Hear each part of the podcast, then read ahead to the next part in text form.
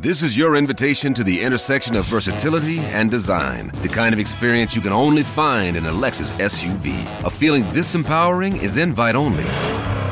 Fortunately, you're invited. Experience the versatility of the complete line of Lexus SUVs and some of the best offers of the year on select models at the Invitation to Lexus sales event, now through April 1st.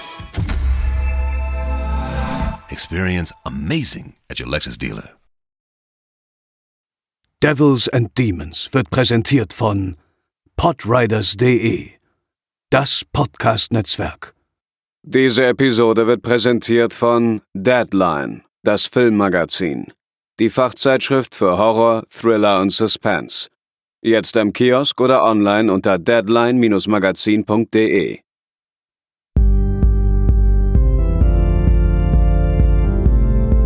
They're coming to get you, Barbara. For you.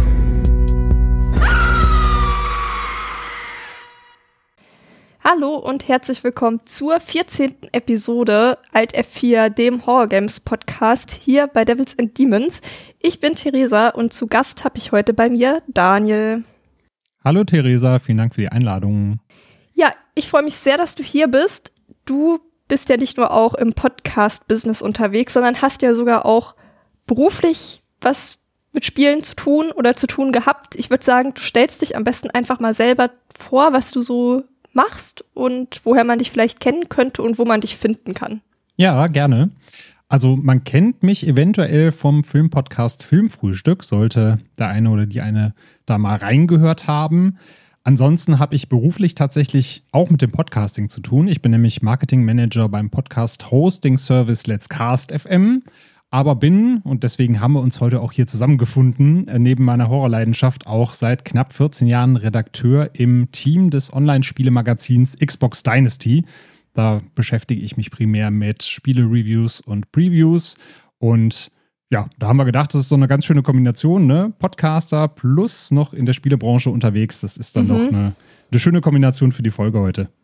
Exakt, und Horrorfan, was natürlich auch und ganz, ganz genau. äh, wichtig ist. Was sind das dann für Spiele, die du dort besprichst? Eher größere Spiele oder auch ein paar Indie-Sachen? Also ich fokussiere mich aktuell wieder auf kleinere Sachen. Das ist einfach der Zeit geschuldet, dadurch, mhm. dass ich da mit zwei Kindern nicht mehr ganz so viel Zeit habe wie früher, um mich da dem Spielebereich zu widmen. Äh, früher waren es dann natürlich auch die 60 Stunden äh, Blockbuster und Rollenspiele. Aber mittlerweile bin ich ja auch ein großer Fan davon, mich dann eher auch so ein bisschen im Indie-Bereich auszutoben, kleinere Story-Games äh, mir zu schnappen. Und äh, da war aber damals eben auch aufgrund meiner Horrorleidenschaft äh, das Spiel bei, über das wir heute quatschen. Das hat ja jetzt auch schon ein paar Jahre auf dem Buckel, aber das mhm. hat für mich auch so die kleine Leidenschaft zum äh, Walking Simulator, wie es dann manchmal doch so ein bisschen abschätzig heißt, geweckt. Ja, sehr gut. Ich war jetzt ja krank. Leute, die Devils and Demons hören, wissen das, weil ich in der letzten Episode nicht mit dabei war, beziehungsweise bin es auch noch ein kleines bisschen. Und normalerweise frage ich am Anfang, was so deine liebsten Spiele sind aus dem Horror- und Nicht-Horror-Bereich. Ich habe jetzt gedacht, was vielleicht auch ganz interessant wäre, weil ich die letzten Tage viel auf dem Sofa und mit Spielen verbracht habe. Was sind denn so deine Comfort-Games, wenn du krank bist? Und einfach mal Zeit hast, ähm, auf der Couch zu hocken und irgendwas zu spielen? Gibt es da irgendwas? Oder ist es mit Kindern eher schwierig? Genau, es ist mit Kindern tatsächlich eher schwierig. So die Eltern draußen werden das kennen. Wenn jetzt die Frau und die Kinder krank sind, dann darf man eigentlich gar nicht krank sein, dann hat man quasi Krankheitsverbot. Deswegen kam es schon länger nicht mehr vor, dass ich mal krank war und was zocken konnte. Aber ich erinnere mich natürlich noch gut an die Zeit vor den Kindern, als man dann halt wirklich nicht wusste, was man mit sich anfangen sollte, wenn man so dahingesiecht ist und äh, schon tausend Filme und Serien geguckt hat, dann habe ich gerne die Batman Arkham-Reihe reingeschmissen mhm. oder mich in äh, Silent Hill vergraben, in den ja. primär in den älteren Teilen. Das ist dann einerseits, äh, ja, viel gut klingt dann immer so ein bisschen komisch bei Silent Hill, mhm. aber das ist eben so diese Mischung aus äh, grandiosen Horrorspielen, wie ich finde, immer noch und äh, dieser Vergangenheit, die man dann nochmal aufleben lassen kann, ne? wo man dann als Teenager vor der Konsole gehockt hat. So die guten alten Zeiten, das äh, bringt dann auch nochmal so ein bisschen viel gut Feeling rein, wenn man krank ist. Ich habe tatsächlich auch Silent Hill da auf der Liste und habe jetzt auch den ersten Teil tatsächlich ähm, nochmal gespielt. Da kommen wir später nochmal drauf zu. Das findet heute nochmal, Silent Hill findet sogar zweimal noch Erwähnung in dieser Folge. Ähm, weil das irgendwie auch so ein Spiel ist, es ist irgendwie trotzdem schön kompakt, das ist nicht so lang. Und wenn man es einmal gespielt hat, kommt man auch eigentlich ohne viel nachzudenken durch, aber hat trotzdem einfach immer noch ein saumäßig gutes Spiel. Und ich habe jetzt halt Yakuza 4 gespielt. Eigentlich habe ich primär seit fünf Tagen Yakuza gespielt. und bereue nichts. Das ist so, habe ich ja vor anderthalb Jahren für mich entdeckt und da schon sehr viel Zeit reingesteckt. Habe es auch tatsächlich geschafft, Kiwami 2 auf Platin zu spielen. Das ist, glaube ich, das erste Spiel, wo mir das irgendwie wichtig war und bin da sehr stolz drauf. Und ja, bin jetzt ein bisschen flotter unterwegs, weil das dann doch ganz schön viel Zeit frisst, wenn man das für jedes Spiel als Ziel hat. Aber ja, hat irgendwie auch jetzt mal ganz gut getan, einfach ein paar Tage nichts zu tun. Das glaube ich. Und gerade bei der Yakuza-Reihe hast du ja noch ein paar vor dir. Ja, da ist ja. ja jetzt, glaube ich, auch letzte Woche oder vorletzte Woche der neueste rausgekommen. Mhm. Und kurz davor ja auch noch eins. Kurz davor stimmt, kurz davor auch noch eins. Ja, also da hast du auf jeden Fall noch äh, ordentlich was, was du nachholen kannst. Da wird dir der Stoff nicht ausgehen. Ja, und letztes Jahr ja auch noch eins. Also wirklich krasse Rate auch, in der die Ja. Und die sind trotzdem alle gut. Also es kommt wie am Fließband, aber die sind trotzdem alle cool. Ja, voll. Also ich glaube jetzt so mit Yakuza 3 ist ja schon so ein bisschen der Tiefpunkt der Reihe, wie ich gehört habe. Ich fand es trotzdem jetzt nicht fürchterlich, fand es trotzdem ganz cool. Ich hatte eine- keine schlechte Zeit, aber bin auf jeden Fall gespannt auf alles, was da noch kommt. Ich bin ähm, freue mich sehr drauf, dass, dass die auch alle irgendwie im Game Pass sind und dadurch irgendwie immer verfügbar. Das finde ich super. Ja, definitiv. Aber zum heutigen Spiel. Wir reden heute über Layers of 4 und zwar über die 2016er Version. Bevor es losgeht, würde ich ein paar Content Notes ähm, raushauen. Einmal verbale Gewalt gegenüber Frauen und Kindern, Alkoholismus, Suizid und Gewalt an Tieren. Ähm, also genau, das findet auch hier, das sind auch Dinge, über die wir hier jetzt halt auch sprechen. Und vielleicht jetzt erstmal vorab, wie oft hast du dieses Spiel schon gespielt und warum hast du ausgerechnet das jetzt vorgeschlagen für die Folge? Also ich habe es jetzt für den Podcast das vierte Mal gespielt. Oh krass. Es ist ja bei dem Spiel so, da kommen wir gleich später auch drauf, das hat jetzt nicht den größten Wiederspielwert, aber trotzdem hast du ja gewisse Inhalte und gewisse Abzweigungen, die du nehmen kannst, um dann beispielsweise auch äh, andere Enden freizuspielen oder nochmal mehr Hintergrundinfos über die Geschichte zu entdecken. Deswegen hatte das für mich aufgrund trotz des geringen Wiederspielwerts irgendwie ja immer so das Gefühl, da kehre ich gerne mal hin zurück und das möchte ich gerne nochmal entdecken. Und gleichzeitig hatte ich natürlich dann auch den großen Vorteil, das ist ein Spiel, das hat sich stetig weiterentwickelt. Es kam noch ein DLC mit dazu. Es gab dann diese Masterpiece Edition, äh, die dann auch nochmal für den PC und die Konsole rauskam, die dann nochmal eine etwas überarbeitete Grafik hatte. Und dann konnte ich es quasi einmal auf der Konsole spielen, dann nochmal auf dem PC, weil Epic das dann kostenfrei nochmal rausgehauen hat. Und da hatte ich quasi für mich immer wieder so einen Grund gefunden, um zu sagen, so, ach guck mal, jetzt kann ich doch nochmal Layers of 4 einlegen und nochmal spielen, mal gucken, ob ich jetzt noch eine andere Ecke entdecke oder ein anderes Ende. Genau, deswegen bin ich jetzt beim, beim vierten Durchlauf gelandet. Und ich glaube, du bist jetzt das erste Mal eingestiegen tatsächlich, ne? Nee, das zweite Mal, obwohl Ah, ich okay. mir nicht sicher bin, ob ich es beim ersten Mal durchgespielt habe. Und zwar ähm, in einer Zeit, bevor ich selbst eigentlich richtig aktiv gespielt habe, habe ich mit meinem Kumpel Philipp, ähm, der aus der The Forest Folge, immer mal gezockt und der hat damals in Frankfurt gewohnt und wenn er mich besucht hat, kam er mit seiner PS4 im Gepäck ähm, zu mir nach Kassel und entsprechend haben wir dann nicht sehr regelmäßig gespielt. Und ich bin mir halt, ich bin mir jetzt, ich habe irgendwie im Kopf, dass wir am Ende irgendwo hingen. Als ich jetzt das Spiel gespielt habe, kann ich mir nicht vorstellen, wo das gewesen sein soll, weil ich finde, es gibt eigentlich keine Ecken, an denen man hängen kann. Ja. Aber ähm, ich bin mir tatsächlich nicht ganz sicher, ob, fertig, ob wir es fertig gespielt haben. Aber wir waren, glaube ich, ziemlich am Ende, weil da schon ziemlich abgefuckter Kram dann irgendwann lief, der eigentlich auch eher so im Endteil dann kommt. Ähm, und ich habe halt auch zu Release damals schon ein Let's Play gesehen. Das hatte da ja schon auch einen ziemlichen Hype, das Spiel. Das stimmt, genau. Und das eignet sich zum Let's Playen ja hervorragend, weil es nicht sonderlich komplex ist, dass du vielleicht, wenn du dich eher sag mal, inhaltlich mit den Spielen auseinandersetzt, nicht direkt das Gefühl hast, dass da muss ich das jetzt selber irgendwie gameplay-technisch erleben Und gleichzeitig kannst du das eben natürlich dann schön veranschaulichen. Es ist trotzdem noch ein, ein Spiel, was dich in den Band zieht. Mhm. Du hast ja jetzt gerade auch noch gefragt, wie bin ich drauf gekommen? Ich habe mir überlegt, ich wollte jetzt nicht einen von diesen Titeln wählen, die vielleicht jetzt schon eine große Reihe haben oder die generell die Darlings sind, sondern ich habe mir überlegt, was war denn ein Horrorfilm abseits der großen Reihen, Horrorfilm sage ich schon, Horrorspiel abseits der großen Reihen, das dich noch beeindruckt hat, dass du noch gut in Erinnerung hast und was vielleicht noch mal so ein bisschen Aufmerksamkeit verdient. Mhm. Und ich kenne viele Leute, die was von Leas of viel gehört haben und wissen, ach ja, gibt es auch einen zweiten Teil, aber die sich nie irgendwie getraut haben, dieses Spiel zu spielen, weil sie dachten, naja, Indie-Horror weiß ich nicht oder Walking Simulator ist mir zu langweilig.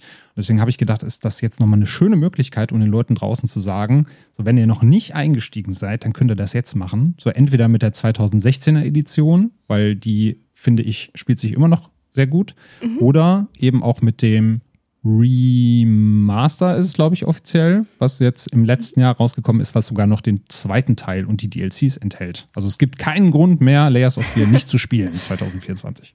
Genau, ähm, du hast gesagt, es gibt auch schon Remake davon. Sprechen wir später noch mal so ein bisschen drüber, wie sich das vom Original jetzt unterscheidet. Ähm, wir verlieren auch am Ende noch mal ein paar Worte zu dem DLC. Und ja, es gibt im Grunde genommen äh, für die, also jetzt die 2016er Variante für die PS4, Xbox One, Windows, OS X, Switch und Linux. Also kann man echt fast überall spielen. Und die, die noch moderner unterwegs sind, können es dann halt eben das Remake spielen. Also ja, es gibt eigentlich keinen Grund, es nicht zu spielen. Es hat eine 16er Freigabe in Deutschland. Hast schon gesagt, es ist ein Walking Simulator und eher ein psychologisches Horrorspiel. Also hat keine Survival-Elemente. Es hat deutsche Untertitel, Sprachausgabe ist nur auf Englisch und es wurde entwickelt von dem polnischen Team Bluber. Oder irgendwie habe ich immer Blobber gesagt, ja, stimmt ja eigentlich gar nicht, das ist ja nicht Bluber, das sind ja zwei O's. Genau. Doch, doch, Blu genau, Bluber-Team ist äh, der, die offizielle Aussprache, aber es ist halt auch ein Name, der einem jetzt nicht so geläufig daherkommt. Deswegen. Ja, äh, genau, irgendwie wusste ich das auch die ganze Zeit und dann habe ich mal irgendwie ein Interview geguckt und dachte mir so, ach ja, sprichst du einfach immer falsch aus, obwohl es eigentlich, wenn man es richtig liest, offensichtlich ist. naja, die Spiele von denen sind, ich sag mal so, in der Szene ziemlich bekannt, aber nicht immer unumstritten gut, würde ich mhm. sagen.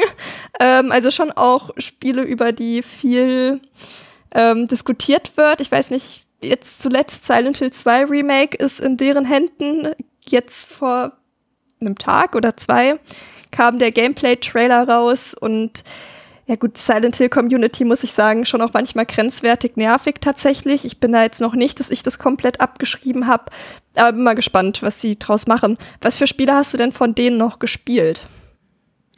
Tatsächlich müsste ich, glaube ich, fast alle gespielt haben. Also ah, okay. Layers of 4, 1 und 2 natürlich. Observer haben sie ja noch gemacht. Mhm. Äh, was ich wirklich einen großartigen Cyberpunk, äh, Sci-Fi, ist auch in dem Sinne ein Walking Simulator finde, der aber ein paar mehr Gameplay-Elemente hat als jetzt zum Beispiel Layers of 4.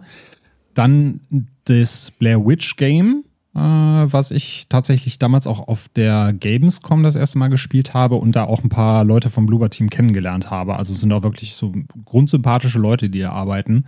Und äh, dann ist ja noch The Medium rausgekommen. Das war dann ja zunächst Xbox exklusiv. Gibt es, glaube ich, mittlerweile auch auf der PlayStation, wenn ich mich nicht recht irre. Es gibt es auf jeden Fall bei Steam auch mittlerweile. Okay.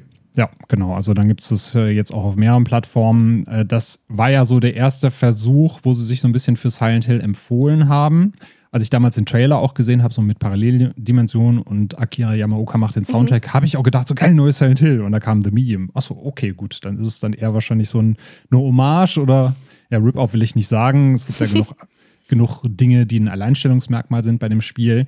Aber das war tatsächlich eins, wo ich auch gesagt habe, da kann ich die Kritik am Team auch so ein bisschen verstehen, weil das schon viel über Atmosphäre versucht hat, aber zwischendurch halt das Gameplay so ein bisschen vernachlässigt hat. Und das war ja mhm. auch, glaube ich, so mit das umstrittenste von Bloober. Vielleicht bei manchen auch Blair Witch, obwohl ich Blair Witch halt persönlich eigentlich sehr atmosphärisch fand. Genau, und jetzt sitzen sie natürlich an Silent Hill 2 und ich bin da auch bei dir. Also ich fand den Trailer auf jeden Fall jetzt eigentlich solide, auch mit dem Hintergedanken, dass ja vieles davon schon ein Jahr alt ist, was man da sieht. Mhm.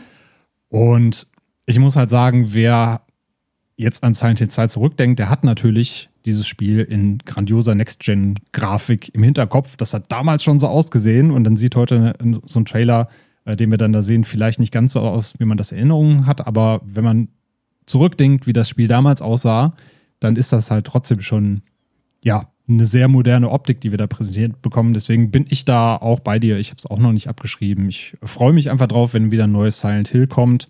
Und äh, wem das dann nicht reicht, der kann ja immer noch das Original spielen. Das ja. gibt's ja, glaube ich, tatsächlich noch in irgendeinem HD-Remaster oder sowas. Aber da hat man sich ja damals schon gestritten, dass das HD-Remaster auch nicht den Ansprüchen genügte. Ich glaube, ähm, nichts kann den Ansprüchen genügen, ist so meine ja. Ähm, Einschätzung, die ich jetzt so, wenn man auf Twitter und so ein bisschen guckt, von der Hardcore Silent Hill Community ähm, den Eindruck, den ich da habe. Also ich habe mir auch diese Collection, die du sagst, mal im Xbox Store gekauft, irgendwie für einen Zehner, wo Teil 2 und 3 bei ist.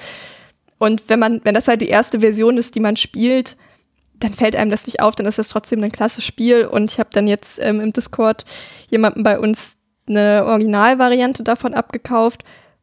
Also, und da müsste ich, vielleicht bin ich jetzt mal wieder ein bisschen zu unkritisch, aber ich würde sagen, wenn da ein Jahr zwischen den Spielen liegt, wo man das gespielt hat, fällt es einem jetzt auch ehrlich gesagt nicht so doll auf. Also ich finde das schon in Ordnung, bin aber auch echt sehr gespannt auf das Remake. Ja, und man muss ja auch dran denken, was danach alles noch kam. Ne? Also Silent Hill 3 fand ich auch eigentlich noch ganz mhm. solide. Bei Silent Hill 4, The Room, bin ich schon so ein bisschen ausgestiegen. Mhm. Und das, was danach kam, wurde ja schon sehr kritisch beäugt. Und ich glaube, das vergisst man dann manchmal in der Reihe auch so ein bisschen. Und dann würde ich sagen, kann man sich lieber über ein Remake freuen, was jetzt halt vielleicht nicht ganz ans Original rankommt, aber was trotzdem halt mal wieder was Neues auf einer modernen Konsole ist, statt dann halt so dem Alten hinterher zu trauern. Genau, sehe ich auch so. Ich habe tatsächlich kein anderes Spiel von denen gespielt und ich weiß nicht genau, woran das liegt, weil ich glaube ich Blair Witch seit Ewigkeiten auf der Spielliste habe und immer wenn das im Angebot ist, denke ich mir aber, ach nee, jetzt doch nicht. Und so zieht sich das irgendwie schon seit ein paar Jahren gefühlt und dass ich dann immer denke, ach nee, jetzt aber doch nicht.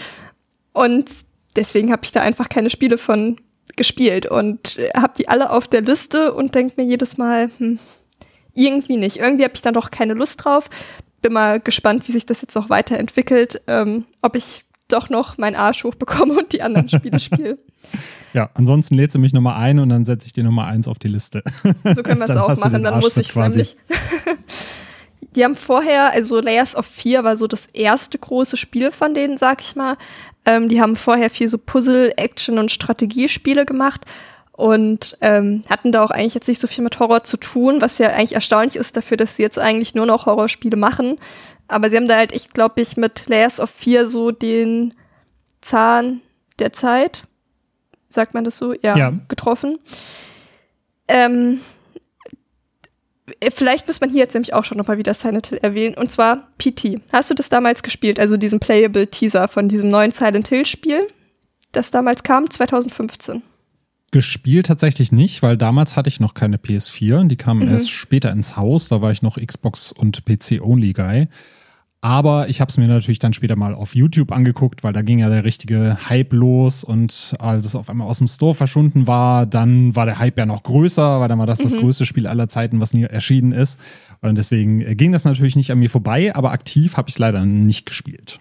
Ich habe es tatsächlich gespielt, ähm, weil mein Freund nämlich noch das auf der Konsole hat und nicht ah. runtergelöscht hat. Ähm, war ich richtig erstaunt, als wir uns kennengelernt haben. Und da hat, meinte er auch so, ja, also so beim Dating am Anfang so, ja, also ich habe PT. und dann hast du dir direkt gesagt, oh, den behalte ich. So, okay, den, genau, den, den behalte ich jetzt erstmal. Ähm, und habe es jetzt mittlerweile auch mal gespielt, obwohl es erstaunlich lang gedauert hat.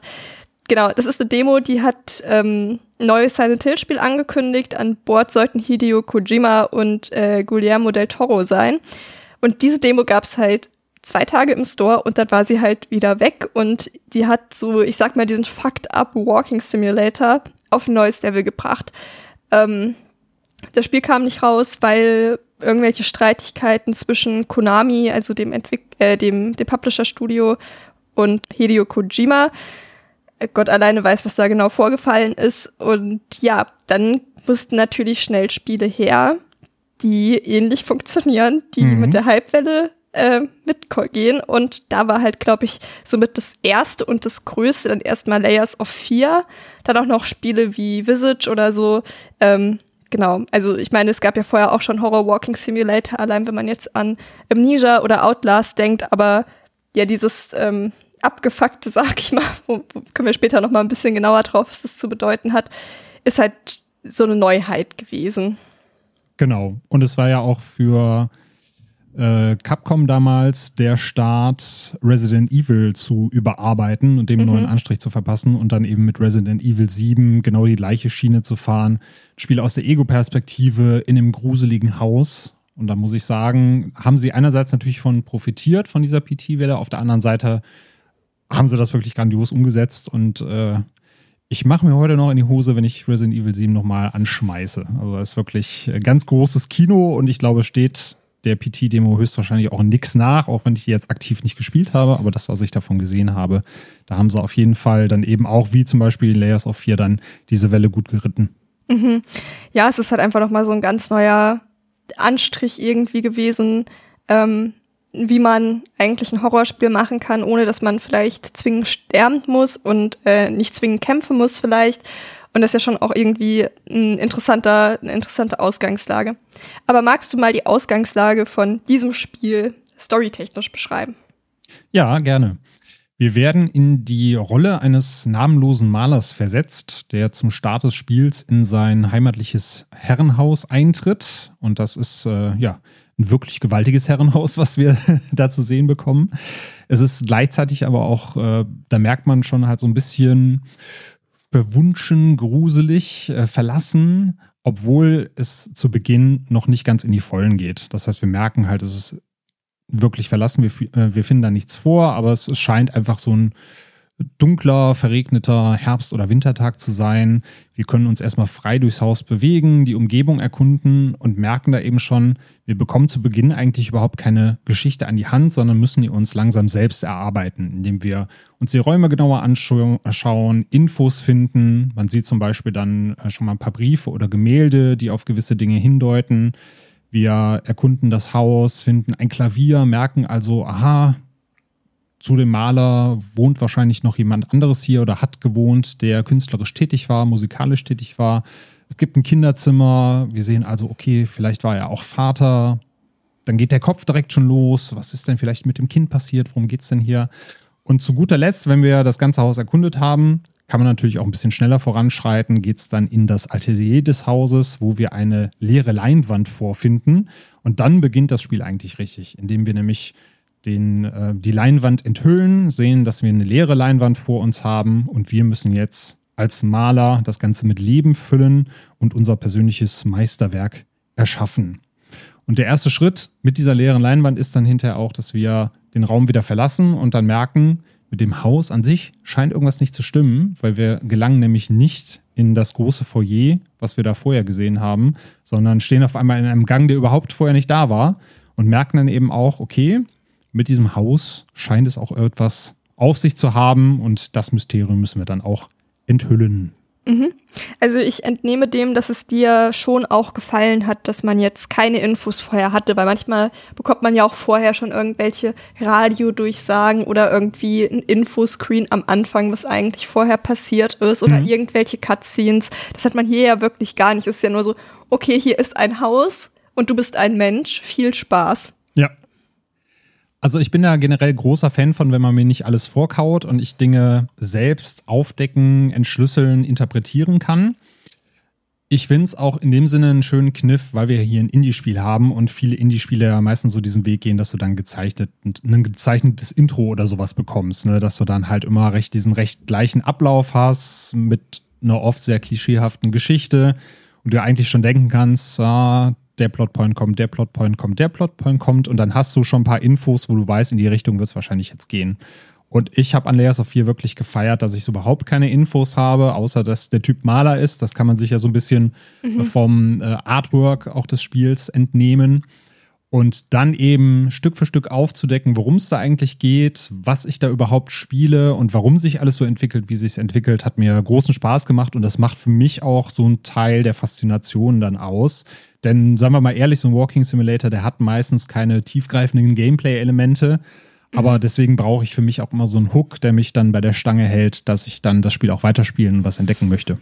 Ja, das stimmt. Da muss so ein gewisses Mysterium irgendwie da sein, dass man da Interesse dran hat, wenn man schon keine ähm, ja, Belohnung dafür bekommt durch irgendwie saftigen Gore oder so, weil man irgendwelche Zombies niedergemetzelt hat. Ja, genau. Da braucht man dann schon andere Sachen.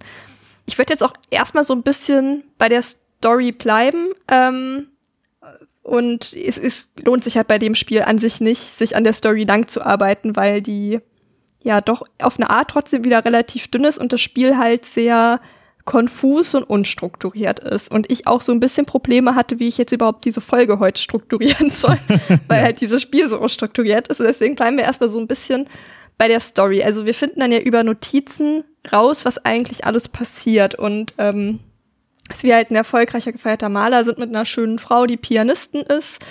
Und dass wir halt noch eine Tochter haben. Und dann nach und nach kommt halt raus, was für ein wirklich fürchterlicher Mensch wir eigentlich sind. ja und was mit uns und unserer Familie passiert ist. Und ich muss sagen, ähm, also es gibt auch am Ende verschiedene Enden, da kommen wir später noch mal drauf. Aber ich weiß nicht, wie hat dir das gefallen, so einen wirklich schlechten Protagonisten zu haben? Und vielleicht kannst du auch mal ein paar Sachen erzählen, die der so verbrochen hat. ja. Ja, es war mal was anderes, ne? Also es, sag mal, die, die Schlechtigkeit unseres Charakters entsteht ja dadurch, dass wir so ein bisschen diesen äh, Genie und Wahnsinn dieses Malers ausleben. Also wir haben jemanden, der davon besessen ist, das ultimative Kunstwerk zu erschaffen. Und es wird während des Spiels immer nicht so ganz klar, aus welcher Motivation er das herausmacht. Und deswegen gibt es auch hinterher verschiedene Enden. Das heißt, wir finden je nachdem, welche Dokumente wir aufheben oder Gegenstände wir betrachten, lernen wir halt immer eine andere Motivation kennen oder eine andere Perspektive drauf. Und deswegen fand ich das einerseits spannend, dass wir halt so einen Typen spielen, der halt wirklich ein grundsolides Arschloch ist, weil er sein Kind anschreit, weil er säuft, weil er seine Frau, weil ihr ein Schicksalsschlag widerfährt, ja nicht mehr so attraktiv findet oder quasi in der Vergangenheit lebt und die Frau begehrt, die er nicht mehr haben kann aber auf der anderen Seite wir immer Informationen bekommen, die ihn dann wieder in ein anderes Licht rücken, wo man sich ja fast schon dabei ertappt, wie man auch Mitleid hat, weil er mit eigenen Dämonen kämpft, weil seine Frau vielleicht auch nicht immer ganz geil zu ihm ist. Äh, obwohl da ja auch immer zwischendurch halt wieder das Spiel in eine andere Richtung abbiegt und ihr sagt, er findet ja quasi dann äh, zum Beispiel Zettel von seiner Frau, die seine Arbeit schlecht macht oder sagt hier, das, was du da gemalt hast, ist große Scheiße, kannst wegschmeißen. Und trotzdem sät das Spiel immer so ein bisschen äh, diese, diese Saat des Zweifelns, dass du dir denkst, okay, hat seine Frau das wirklich geschrieben oder mhm. rumort da etwas anderes in ihm, was ihn vielleicht denken lässt, dass seine Frau so über ihn denkt und urteilt. Und deswegen hat das Spiel halt für mich so re relativ viele Schichten, die du aufdecken kannst, wie eben Schichten eines Gemäldes auch. Und dir obliegt so ein bisschen die Verantwortung, ja, dir deine Meinung darüber zu bilden und dann eben zu sagen, glaube ich, dass er so ein Mensch ist? Glaube ich, dass er so ein Mensch ist? Hat er von mir Mitleid verdient? Wünsche ich ihm nur das Schlimmste? Und das Spiel gibt ja auch so ein paar Handlungsoptionen mit, dass du ihn dann entsprechend auch leiden lassen kannst, wenn du das möchtest. Und das fand ich ganz charmant gelöst. Also ich hasse ihn, kann ich sagen. kann ich voll nachvollziehen. also ich habe tatsächlich, ähm, also ich glaube schon, dass zu so einer fürchterlichen Beziehung auch in allermeisten Fällen zwei Leute dazugehören. Mhm. Ähm, und da einfach sehr ungute Dynamiken entstehen.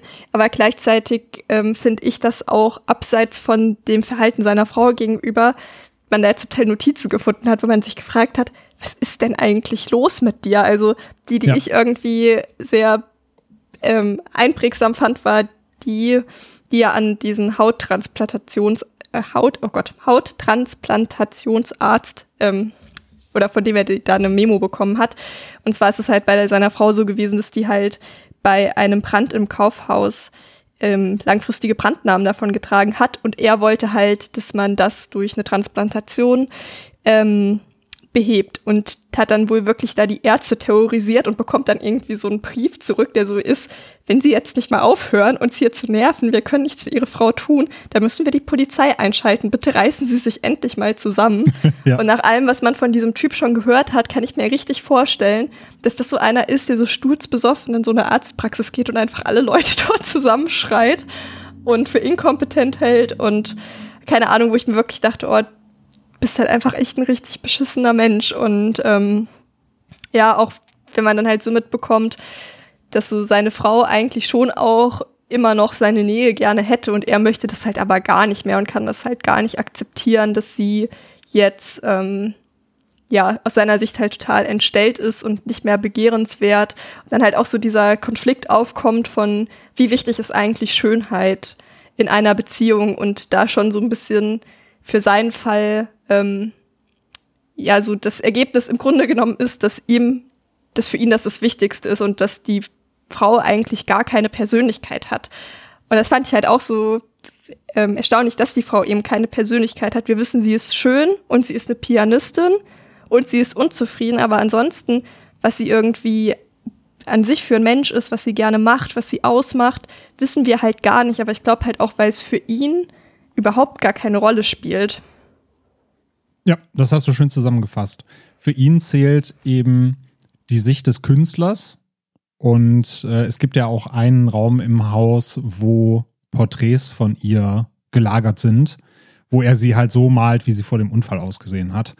Und das wird ja öfters auch angedeutet, dass er in der Vergangenheit lebt und sie sich so visualisiert, wie sie früher ausgesehen hat und an dieser Frau festhält und diese neue Frau nicht in seinem Leben haben möchte. Deswegen hast du da schon sehr schön beschrieben, dass er für sie eigentlich ja wie, wie ein Porträt ist, was er gerne anschaut, aber kein Mensch, mit dem er interagieren möchte oder um den er sich kümmern möchte. Hm, ja. Also, das ist auf jeden Fall unser Protagonist. Jetzt nicht die beste Person, die es gibt. Und ich finde es halt schon, also ich verstehe, dass es Hinweise gibt, wo man vielleicht doch ein bisschen Mitleid mit ihm bekommen kann. Ich bin da nicht sehr gnädig mit ihm, muss ich sagen. Aber ich habe trotzdem selten das gehabt, dass man einen so komplett ähm, negativen Protagonisten halt hat. Also es gibt ja immer mal welche, die ein bisschen nervig sind oder ein bisschen shady, aber jemanden, wo man wirklich denkt, ja, das ist im Großen und Ganzen einfach ein richtig schlechter Mensch, so wie der uns hier verkauft wird. Mhm. Das gibt es, finde ich, echt selten. Hast du dich denn dran gestört, ihn zu verkörpern zwischendurch? Weil ich finde, dadurch, dass man das alles aus der Retroperspektive, äh, Retroperspektive, sag schon, aus der Retrospektive erlebt, das ist das korrekte Wort, empfand ich das nicht so schlimm, weil ich ja in dem Sinne zwar mitbekomme, was er getan hat, aber das in dem Moment aktiv anders einordnen kann, als wenn ich das jetzt nachspielen würde. Deswegen mhm. war ich da etwas entrückter äh, und habe mich nicht so ganz dran gestört und fand das dann halt erfrischend in Anführungszeichen, dann auch mal nicht den strahlenden Helden zu spielen. Ja, also ich fand es auch eher erfrischend tatsächlich. Also ich habe ähm, keine Sympathie mit ihm gehabt, aber man musste diese Handlung ja nicht selbst ausführen, wie du es ja gesagt hast. Man bekommt mit, was passiert ist, aber ich bin jetzt ja nicht die Person gewesen, ähm, die in einem Dialog auswählen musste, dass man der Frau sagt, dass sie dermaßen hässlich ist oder so. Und dadurch, ähm, ja, ist man nicht so also hat man auch eher so eine Beobachterperspektive halt. Und ich fand es dann doch auch eher interessant, den Weg zu gehen, zu sagen, nee, das ist halt einfach ein Kotzbrocken und damit musst du jetzt leben. Hm. Und weil er ja auch relativ, er ist ja nicht komplett stumm, aber ziemlich stumm, ist er auch trotzdem nicht nervig, finde ich. Also im Vergleich jetzt in Spielen, wo die Protagonisten den, die komplette Zeit über mitprabbeln, irgendwie Alan Wake oder so. Oder ja. auch irgendwie bei Evil Within, wo man sich denkt, so, halt doch einfach mal ins Maul. Und das hat er halt nicht. Also der ist halt schon auch ruhig und entsprechend auch im Spiel unaufdringlich im Grunde genommen. Und ähm, ich denke fast, er hätte auch, ähm, es hätte auch fast eine andere Person sein können, weil er in diesem Spieldurchlauf eigentlich keine große Rolle spielt, außer dass er halt Künstler ist. Ähm, aber von ihm kommt da ja nicht viel, außer halt das, was man in den Flashbacks sieht. Ja, ist auf jeden Fall, finde ich, auch eine spannende Herangehensweise, da mal relativ wenig Raum zu lassen, wie so eine Person interpretiert wird und sich dann halt auch zu entscheiden, nee, es ist jetzt einfach mal ein schlechter Mensch, den wir hier verkörpern, der irgendwie seinen Hund umgebracht hat, ähm, wegen dem sich seine Frau am Ende das Leben genommen hat und dem sein Kind weggenommen wurde und alles. Ähm, ja, finde ich einen guten, also einen guten Schachzug irgendwie. Ja, definitiv.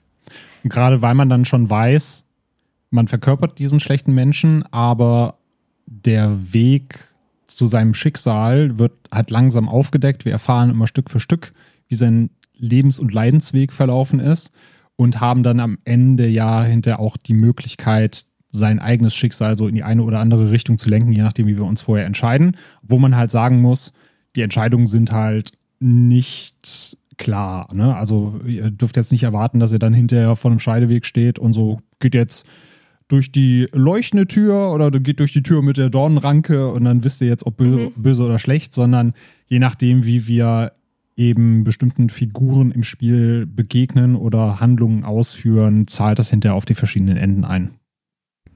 Genau. Es ist ja ein Walking Simulator, bedeutet, man kann im Grunde genommen laufen, Dinge lesen und Türen öffnen. ähm, Inventar gibt es tatsächlich im klassischen Sinne auch nicht und es gibt auch relativ wenig Rätsel in diesem Spiel. Und ich finde, wenn man das jetzt so auf dem Papier hört, was es ja im Grunde genommen ist, klingt es erstmal langweilig, aber es funktioniert ja trotzdem. Und ich wollte dich mal fragen, was sind für dich Gründe, dass so ein Walking Simulator funktioniert? Mhm. Ja, du hast ja vollkommen recht. Wenn ich das einfach nur lesen würde auf dem Papier, würde ich sagen, das ist genau die Art von Spiel, auf die ich keinen Bock habe. Das klingt nämlich so nach, ja, eigentlich ist das ein spielbarer Film und zwischendurch drücke ich wie so ein Äffchen aufs Knöpfchen, aber mehr mhm. muss ich eigentlich auch nicht machen. Aber Layers of Fear funktioniert in dem Sinne anders, weil es unglaublich kreativ mit seinen Umgebungen und der Erzählweise umgeht. Weil dadurch, dass du eben einerseits diese Geschichte immer aufdeckst und dann immer wissen möchtest, wie geht es jetzt eigentlich weiter und wie kann ich diese Informationen jetzt ins große Ganze einordnen, hast du halt sehr viele kreative Level-Designs dabei, dass du ja schon fast teilweise nicht mehr weißt, in welchem Raum du dich befindest oder wo du jetzt hingehen musst. Mhm. So als kleines Beispiel, man läuft einen Gang entlang und biegt jeweils immer rechts um die Ecke und man hört ein Telefon klingeln. Aber das, das Klingeln des Telefons wird quasi rückwärts abgespielt bis man dann um die Ecke geht und merkt, Nanu, hier war ich doch vorher schon. Gehst du wieder um die Ecke und stehst schon wieder da in dem Gang, wo du vorher warst. Und dann kommst du langsam auf die Idee, hm, wenn das Telefon rückwärts klingelt, vielleicht sollte ich mal rückwärts laufen. Und dann kommst du auf einmal im Spiel weiter. Gleichzeitig öffnest du auf einmal eine Tür, stehst vor einer Backsteinwand, wo etwas geschrieben steht, drehst dich wieder um und der Raum hat sich auf einmal verändert. Also du weißt eigentlich nie, was dich hinter der nächsten Ecke erwartet. Und diese Spannung, dass sich jederzeit die Umgebung verändert, plus eben dieser Horror, der dadurch aufgebaut wird, dass alles passieren kann, das hat für mich die Faszination ausgemacht und deswegen hat das für mich als Walking Simulator auch funktioniert. Mhm. Welche Art Walking Simulator für mich halt nicht klappt, ist so die Art wenig Gameplay, eine Geschichte, die mich vielleicht nicht ganz so fesselt oder wo ich halt einfach weiß, so in den Räumen wartet bis auf ein paar Informationen halt nichts auf mich. Das ist dann eher so was, was ich nicht gerne spiele, so Art linearer Film, wo ich wenig zu tun habe. Aber wenn ich dann eben so diese Mischung aus viel Kreativität habe mit einer coolen Geschichte, wo ich einfach wissen will, wie es weitergeht, dann äh, bin ich auch großer Fan von Walking Simulator, weil du dann auch einfach mal ein bisschen entspannter ins Spiel eintauchen kannst. Auch wenn es ein Horrorspiel ist, war es trotzdem irgendwie ja fast schon zen-mäßig, wie man da manchmal durchgegangen ist. Mhm. Ich würde vielleicht bei mir als Gegenbeispiel, das hätte ich eben auch schon mal gesagt, den Namen, und zwar Visage, anführen. Oder Visage, Visage, wie auch immer. Mhm. Ähm, was ja ein Jahr später, glaube ich, rauskam. Und das habe ich auch mal gespielt, aber ich habe es nicht fertig gespielt, weil ich es ehrlich gesagt nicht geschafft habe. Ähm, und es hat mich aber auch genervt, die Gründe, warum es nicht geklappt hat.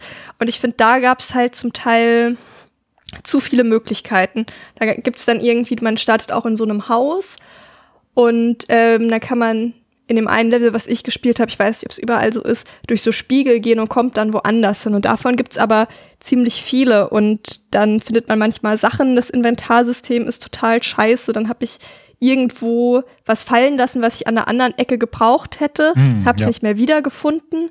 Und ist einfach, weil man irgendwie immer nur so zwei Sachen mitnehmen kann oder so, ist komplett bescheuert, ehrlich gesagt, gewesen. Also ich weiß, viele Leute lieben das Spiel, aber mir jetzt halt aus dem Grund eben nicht gefallen. Und das ist halt hier anders, weil man relativ also man hat diese kleinen Sachen, die du zum Beispiel genannt hast, wie mit dem Telefon, aber im Grunde genommen weiß man doch immer, wo es hingeht. Und das ist wirklich ein Spiel, da habe ich halt eben dieses eine Item nicht mehr gefunden und dann konnte ich es halt nicht weiterspielen. Und das fuckt mich halt dann dermaßen ab. Und was da halt auch war, da gab es richtig viele coole einzelne Elemente, aber das Basishaus war immer sehr gleich. Und dann, am Ende bin ich halt tausendmal durch dieses gleiche Haus gelatscht. Es hat sich dann in dem Bereich dann halt auch nichts mehr verändert. Und ich dachte mir so, ja, jetzt macht es irgendwie auch keinen Spaß, weil hier bei Layers of 4 finde ich es halt gut, dass es ziemlich konfus ist und die Dinge sich halt eben ständig verändern.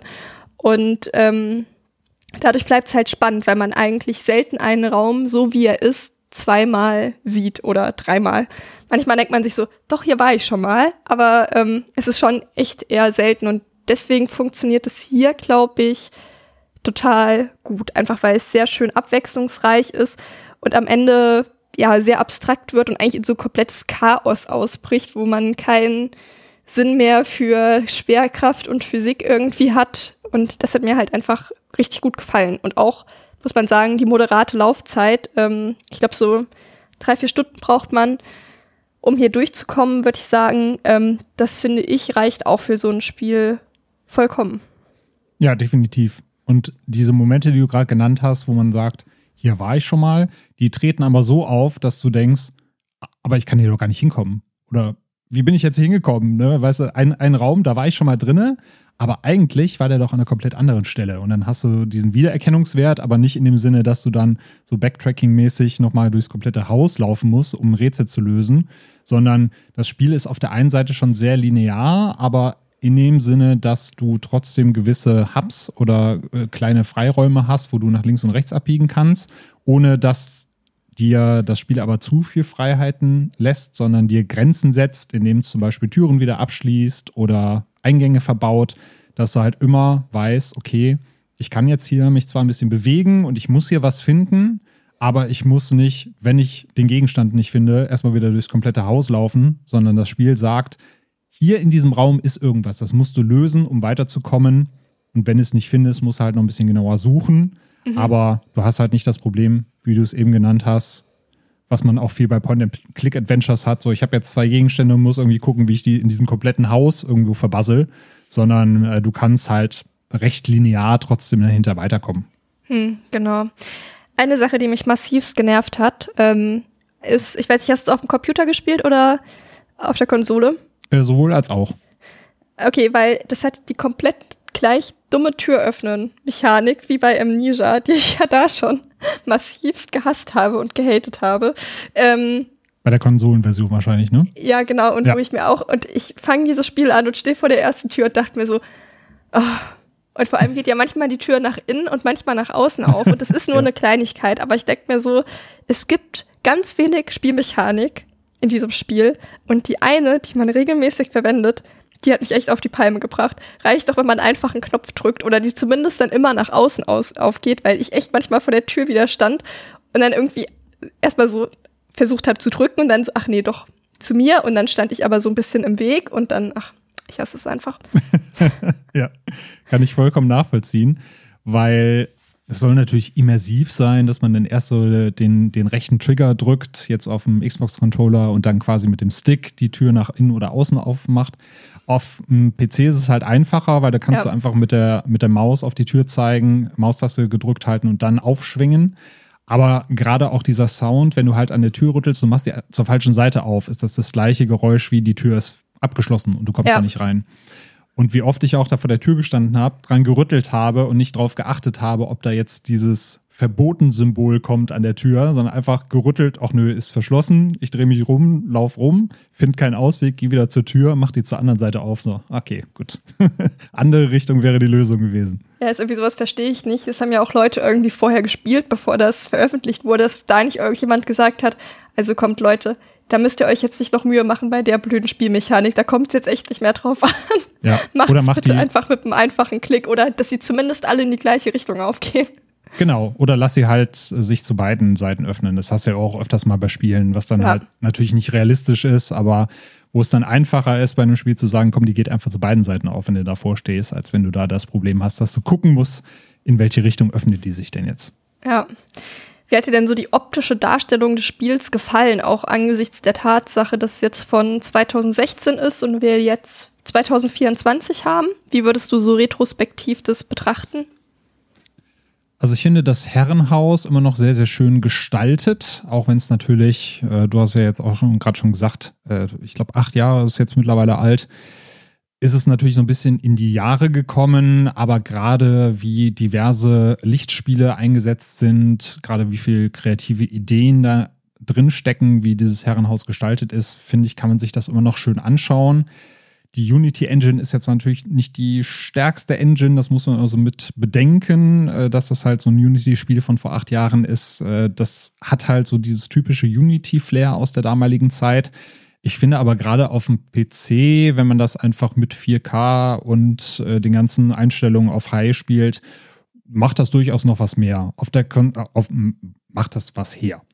Auf der Konsole ist es halt nicht ganz so gut gealtert. Da sieht das schon sehr altbacken aus für das Alter. Weswegen ich mir auch dann gut vorstellen konnte, dass sie eben das Remaster oder Remake äh, rausgebracht haben, um dann eben zu sagen, wir verpassen ihm noch einen frischeren Anstrich, damit die Leute auch nochmal eine andere Motivation haben, das Spiel zu kaufen und zu spielen.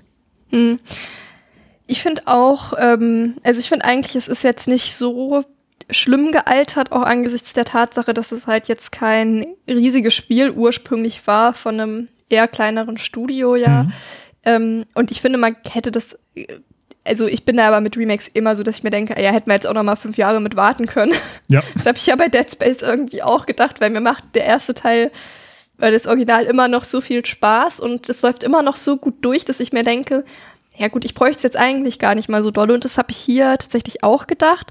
Ähm, muss aber auch sagen, dass ich da nicht so das Feingefühl für habe und auch einfach nicht so das Auge für habe tatsächlich, weil es fällt mir dann, glaube ich, auf, wenn ich mal modernere Spiele spiele, dass ich denke, ach ja, doch, da hat sich was getan. Aber immer, wenn ich dann Spiele aus dieser Zeit spiele, denke ich so, nö, sieht doch alles gut aus. Also ich glaube, das ist auch einfach so mir geschuldet, dass ich da nicht so, ja, einfach nicht so das Auge für hab. Was mir aber gut gefallen hat, ist halt ähm, die Gestaltung des Hauses und gerade auch, dass dort sehr viele verschiedene Kunstwerke vorkommen und die wiederholen sich zwar auch, aber es sind schon halt eben auch viele verschiedene und dass die auch in das Gameplay zum Teil eingebunden werden. Also, mhm. dass man dann irgendwie, gibt es dieses eine Kunstwerk, wo der Typ so praktisch Ausschau hält und so die Hand vor der Stirn hat, ähm, wie wenn man jetzt in die Ferne guckt oder ja. gegen die Sonne guckt. Und dass man dann da hingehen muss, wo der hinschaut, zum Beispiel. Ähm, und das fand ich schon echt cool, dass das dann halt auch eingebaut wurde und auch zum Beispiel diese, sein äh, seinen Rattenhass über seine ganze Rattenplakate, die dort verteilt sind. Das hat mir schon ja irgendwie einfach total gut gefallen, dass das Thema sehr, sehr stringent durchgesetzt wurde. Ja, und gerade die einzelnen Farbspritzer, die auch zwischendurch auftauchen, ne? Dadurch, mhm. dass du ja dieses sehr dunkle Herrenhaus hast, was, glaube ich, der Optik des Spiels auch zugutekommt, dass es eben halt ein sehr düsteres Spiel ist. Das schmeichelt dann auch ein bisschen mehr. Und du aber gleichzeitig immer zwischendurch diese Farbexplosionen hast und statt dass die Gorehounds bedient werden, indem man dann irgendwie Blutlachen auf dem Boden hat, es sind dann quasi wie verschiedene, fast wie Regenbogenfarben, eine, Spur auf dem Boden gezogen, wo du dann her, hinterherlaufen musst. Die Bilder verändern sich zwischendurch, es zerfließen mal Bilder, laufen ineinander, die Motive ändern sich. Also das fand ich schon sehr, sehr gut umgesetzt und trägt natürlich auch zur Atmosphäre bei. Ja, total. Das Spiel durchläuft ja praktisch einen Loop, also man hat Du hast ja schon gesagt, man startet praktisch in dem Atelier und kommt auch am Ende von jedem Durchgang, da gibt es sechs Stück von, auch wieder im Atelier an und startet von dort aus weiter. Und ich finde es halt auch echt einen super guten Aufbau, weil es fängt unfassbar zahm an und steigert sich dann langsam aber sicher. Also erstmal ist es nur so ein bisschen skurril und dann wird es aber immer mehr in die Horrorrichtung, bis es halt irgendwann ins komplette Chaos abdriftet. Und das fand ich halt schön, dass es nicht direkt ähm, in die Vollen gegangen ist und gesagt hat, hier ist eine Horrormenschen und ähm, hier passieren ganz viele schlimme Dinge, sondern erstmal so, okay, irgendwas stimmt hier nicht, aber wir verraten noch nicht was. Es hat mir gut gefallen, dieser eher langsame Aufbau. Ja, gehe ich mit. Das ist so ein bisschen, als wenn man halt tief in seine Psyche hinabsteigt und auch so seinen Verfall so ein bisschen miterleben kann. Ne? Das fängt langsam an, dass er sich reinsteigert in sein Kunstwerk. Du merkst eben, wie er seine Frau vernachlässigt, wie er sein, seine Tochter vernachlässigt. Und mit jedem Loop, den du dadurch läufst, mit jedem Puzzleteil, das du finden musst, um das Werk zu vollenden, verfällt er halt immer mehr diesem Wahn und des, desto skurriler wird eben auch die Umgebung und das, was wir erleben. Und das fand ich auch sehr, sehr schön, dass du eben immer weiter in diesen Horror hinabsteigst, dass es halt immer abgedrehter wird und dass du natürlich immer entsprechend auch noch Puzzleteile findest, die noch abgedrehter sind, um zu diesem Kunstwerk dann beizutragen. Ja, vor allem, weil dieses Kunstwerk halt auch einfach echt morbide ist und ich habe das am Anfang auch nicht so ganz gerafft, was das eigentlich ist. Es ist mir dann bei den Haaren gedämmert. Also mhm. man findet halt jede Runde einen Bestandteil und zwar Haut und Blut für die Farbe, Knochen, die zermörst werden, sagt man das so? Weiß ich nicht. Auf jeden Fall sind so Mörser ähm, klein gemacht werden für die Grundierung und Haare für den Pinsel und dann fällt einem irgendwann auf, ach du Scheiße, das ist ja die Frau. das ja. ist ja die Frau, mit der wir hier malen. Und das ist dann einem, wie gesagt, am Anfang nicht ganz so klar. Bei der Haut dachte ich am Anfang so, hm, hat der ein Schwein geschlachtet? Vielleicht den Hund? Naja, hinterfrage ich jetzt einfach mal nicht weiter. Und das hat mir halt auch gut gefallen, dass also in dem Moment, wo mir das halt gedämmert ist, der hat auch schon echt nochmal richtig reingehauen. Ja. Bei den Haaren bin ich mir immer noch nicht sicher, ob die von der Frau oder von der Tochter sind, weil wir die ja in dem Kinderbett, glaube ich, finden. Stimmt. Ja, da habe ich nämlich auch erst Schlimmstes befürchtet, aber das wird ja hinterher dann ein bisschen hm. relativiert. ja, war nur die Frau nicht so schlimm gewesen. ja. ja, aber trotzdem irgendwie so mit so einer also er, er spielt das mit so einer gewissen Leichtigkeit trotzdem, dass du halt denkst, ey, was bist du für ein Typ? Auch mit dem Blut, wo er dann sagt, so, ja, das war so ein bisschen wie Benzin absaugen. Und dann ja. ist mir aufgefallen, ach, ich hätte ja auch eine Spritze nehmen können. Ja, Dankeschön. Ja, wenn man viel trinkt, da gehen halt, bleiben leider ein paar Gehirnzellen auf der Strecke. Es ist ja, halt leider einfach echt so. Und bei der Anzahl an Flaschen, die man da findet, ähm, muss das schon echt ordentlich gewesen sein. Ähm, ich finde das auch cool, dass es immer mal sehr unerwartete Settings gibt. Also nicht nur, dass man halt zwischendrin dann eben solche Erkenntnisse hat wie, oh, der zeichnet hier gerade nicht nur seine Frau, sondern auch, oder vielleicht auch nicht je nach Ende, sondern auch mit Bestandteilen seiner Frau. Ich glaube, was ich halt richtig cool fand, war so eine Unterwassersequenz. Und die sind ja allgemein eher gehasst, als dass man sich drüber freut, wenn man in eine kommt. Mhm. Aber hier fand ich sie richtig, richtig klasse weil ich auch einfach nicht damit gerechnet habe. Also da ist man dann halt ähm, in der Badewanne praktisch, in der sich halt die Frau das Leben genommen hat und kann da dann untertauchen und ähm, hat da einfach so eine kleine Sequenz, wo man durchläuft. Und das ist eigentlich überhaupt nicht spektakulär. Wenn ich das jetzt so erzähle, fällt mir gerade auf. Aber es ist einfach ein Element, womit ich überhaupt nicht gerechnet habe. Und die gibt es da halt schon auch echt viel. Und das macht es dann doch auch immer wieder spannend, finde ich. Ja, definitiv. Und das ist auch, ich meine, der einzige Moment, wo man sich seiner Frau wirklich auch richtig stellen muss, weil sie ansonsten ja als Schatten auftaucht und wir ja auch im Spiel selbst gesagt bekommen, indem wir da eine Schrift an der Wand sehen, ignoriere sie einfach. Mhm. Ne? Bitte, bitte nicht deiner dunklen Vergangenheit stellen, bitte nicht in ihre Fänge geraten, ignoriere sie einfach, lass sie da rumtanzen, rumweinen und das ist ja wirklich der Moment, wo wir uns wirklich der Vergangenheit stellen müssen, uns ja der, der Vergangenheit bewusst sein müssen, dass sie sich eben da das Leben genommen hat und wir müssen quasi in den Ort ihres Todes eintauchen, da komplett drin versinken und uns dem, dem Schicksal stellen, was wir natürlich auch so ein bisschen mit provoziert haben. Mhm, voll. Also wirklich fantastische Sequenz einfach. Vielleicht jetzt noch mal zurück zu den Rätsel. Da gibt es ja. ja nicht super viele von, aber ein paar. Und ich war erstaunt darüber, dass man die zum Teil auch äh, überspringen kann. Ähm, zum Beispiel das, oh Gott, wie spricht man das mal aus? Uja-Board ist, glaube ich, falsch, aber wird, glaube ich, allgemein anerkannt. Ich glaube eigentlich Uji oder so, whatever. Wir wissen alle, was gemeint ist. Ähm, und das habe ich nicht verstanden und bin halt einfach dran vorbeigelaufen. ja. Und dann habe ich danach halt gelesen, ach ja doch, damit kann man tatsächlich was machen. Ich habe mir schon auch gedacht, dass es nicht umsonst da liegt, dass man es bedienen kann, aber ich habe halt einfach nicht gerafft, wie und dachte mir, na, wenn es wichtig sein wird, werde ich schon noch mal hier landen. Ähm, alles andere waren dann eher simple Zahlenkombinationen. Was war so ein Rätsel, also wie, wie kamst du damit vielleicht erstmal allgemein zurecht? Ja, das war immer so eine schwierige Mischung bei mir, weil die teilweise recht offensichtlich sind, wie sie funktionieren. Ab und an hat das Spiel aber auch ein paar Probleme damit, sie irgendwie nachvollziehbar zu gestalten und dir mhm. zu sagen, was du jetzt tatsächlich machen musst, um in den nächsten Raum zu kommen oder um das Rätsel zu lösen. Und an einer Stelle hatte ich sogar, dass ein Trigger nicht ausgelöst hat. Das war einfach ein Bug, nämlich bei der Telefonsequenz, wo du quasi jedes Mal an anderen Orten musst, um ein Telefon, äh, einen Telefonanruf anzunehmen, um dann die nächste Nummer zu wählen. Und da war es bei mir einfach so, ich habe die richtige Nummer eingegeben, aber der Trigger wurde nicht gesetzt. Das heißt, die Umgebung hat sich nicht verändert und ich mhm. war dann immer noch genau da, wo ich eigentlich vorher war.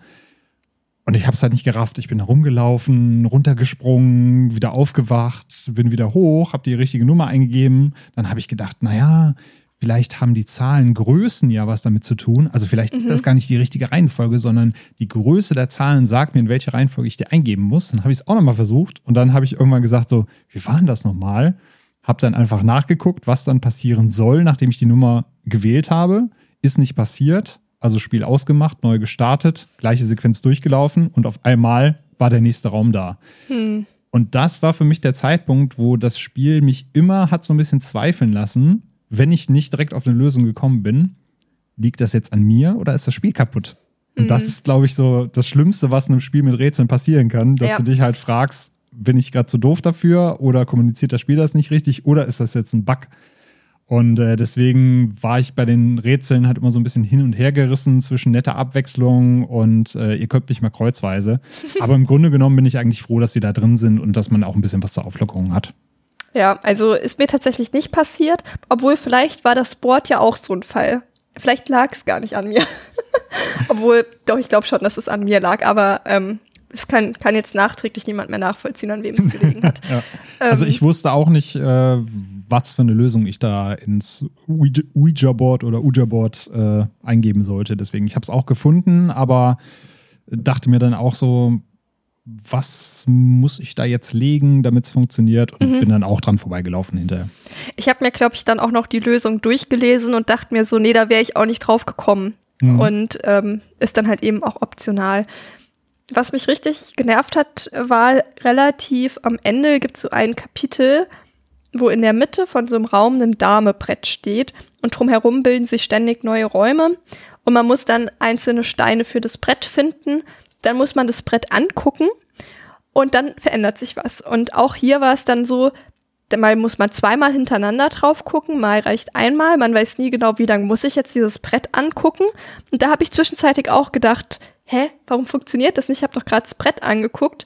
Und da hätte man irgendwie dann zweimal das Brett angucken müssen. Und ich dachte mir so, warum? Und dann habe ich halt auf, schon auf YouTube geguckt und überlegt, woran könnte das liegen. Das nimmt dann schon so ein bisschen den Drive raus, gerade bei einem Spiel, wo man eigentlich ziemlich gut durchflowt, finde ich. Also da kann man wirklich einfach so durchlaufen die meiste Zeit, ohne sich allzu viel Gedanken zu machen und das einfach auf sich wirken lassen, was dort passiert. Und da reißt es einen schon, finde ich, raus, wenn man dann zum Handy greifen muss und schauen muss, ähm, was, warum funktioniert das hier jetzt nicht? Also, wo jetzt, wo du es eben gesagt hast, vielleicht war das doch auch dann ein Bug oder so, dass das nicht funktioniert hat. Hattest du an der Ecke Probleme? Äh, ja, tatsächlich auch, weil okay. du in einer bestimmten Position stehen musst, um auf das Brett zu gucken. Also ich glaube, man muss so an der linken Ecke schräg auf dieses Brett gucken, aus der eigenen Position, weil ja die andere Seite dann zieht und sich das Brett wieder verändert und der Raum verändert. Und deswegen muss man quasi auf seiner Seite in einer bestimmten Position stehen. Das fand ich auch sehr, sehr nervig. Und ich finde das immer schade, wenn zwei Leute wie wir, die jetzt keine Game Designer sind und das auch nicht studiert haben, direkt sagen könnten, wie man es besser macht, nämlich indem man einfach diesen Stein aufsammelt, an den Tisch geht, einen Knopf drückt, um den Stein dann aufs Brett zu legen. Und dann ja. wird es ausgelöst. Das wäre die einfachste Lösung gewesen. Und nicht, ich sammle den Stein auf und muss mich irgendwie da hinstellen, auf das Brett gucken, damit es weitergeht. Das ist halt unintuitiv und da verstehe ich dann auch die Leute, die dann da hängen und sagen, das hätten wir das Spiel jetzt auch mal besser erklären können.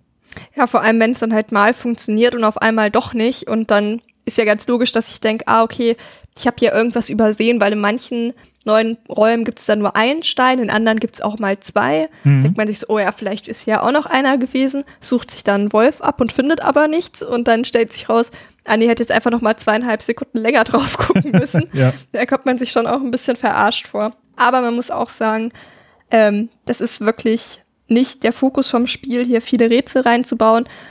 Entsprechend ähm, hat es mich genervt in dem Moment, aber es ähm, hat jetzt auch nicht nachhaltig beeinflusst, wie ich auf das Spiel gucke. Ich hatte genau in der Sequenz auch noch einen witzigen Bug. Und zwar hast du ja in einer Ecke das Spielzimmer, das dann auftaucht. Und da ist so eine ja, Nachtlampe drinne, die sich dann dreht und gleichzeitig dann quasi das Muster drauf projiziert. Und ich wollte mir den Schrank angucken neben der Lampe und bin an der Lampe hängen geblieben. Und dadurch, dass sie sich halt immer dreht, hat sich mein Charakter auch angefangen zu drehen. Und ich musste quasi immer mit der Maus gegensteuern, weil ich mich sonst die ganze Zeit im Kreis gedreht hätte. Ich weiß aber nicht, ob das ein. Bug ist, weil ich hatte das auch. Ah, okay. Vielleicht sollte das auch einfach nochmal so ein Element von, okay, eigentlich hast du keine Kontrolle und alles passiert hier so, wie es möchte. Ähm, ich hatte das tatsächlich auch, dass ich da richtig gegensteuern musste, um mir die Sachen anzugucken. Ja, das kann vielleicht auch sein. Aber ja, ich habe auch erst gedacht, hier funktioniert irgendwas nicht. Ja. Hab dann aber gedacht so, na gut, da gucke ich es mir halt nicht an. Ähm und habe halt weitergemacht. Ist auch schlecht, wenn man dann Motion Sickness hat und das Spiel Ja. dann einfach entscheidet, so du drehst dich jetzt im Kreis. Viel Ja. Spaß. Muss man halt schnell wieder weg. Es ist ja zum Glück dann echt nur in dem Mini-Bereich. Aber wenn da halt was ist, was man braucht, ne, ist halt schon wieder schwierig. Ja. Ähm, in dem Spiel gibt es nicht so richtig eine klassische Sterbemechanik, sag ich einfach mal. Deswegen ich jetzt so ein bisschen mal über den, den Todesmechanismus oder auch nicht reden möchte, weil ich finde, es ist in dem Spiel ja schon besonders, dass wir so ein Horrorspiel haben, in dem wir im Grunde genommen nicht so richtig sterben können und in dem es auch echt lange keine Bedrohung gibt. Also es gibt irgendwann kommt der Punkt, wo man eine menschliche Gestalt hat, wo man das Gefühl hat, okay, die könnten jetzt bedrohlich werden, aber das dauert schon auch echt lange. Und trotzdem war ich bei jedem Schrank, den ich aufgemacht habe, total angespannt, dass jetzt irgendwas Schlimmes passieren könnte, obwohl de facto die meiste Zeit überhaupt nichts Schlimmes passiert. Ja, das fand ich auch super spannend. Und ich muss ganz ehrlich sagen, beim ersten Durchspielen damals hat mich das tatsächlich ein bisschen gestört, weil die Fallhöhe da natürlich dann weg ist. Ne? Also du hast ja oft auch eine gewisse Anspannung, weil du in so Spielen nicht sterben möchtest, weil du, wenn du dir einen Horrorfilm anguckst, auch möchtest, dass bestimmte Figuren nicht sterben. Und das habe ich eigentlich in Spielen wie in Horrorfilmen auch. Wenn ich ab einem bestimmten Punkt merke, hier, hier stirbt überhaupt niemand oder diese Bedrohung ist eigentlich nur dazu da, um dich die ganze Zeit zu erschrecken, aber bis zum Finale wird hier nichts passieren, ist das meistens so der Punkt, wo der Horror bei mir flöten geht und äh, der Kopf zu sehr mit dabei ist. Hier fand ich das beim ersten Mal tatsächlich auch so ein bisschen enttäuschend, dass selbst wenn du von dieser Entität erwischt wirst, äh, dann nicht mit dem Tode bestraft wirst, sondern es dann irgendwie weitergeht.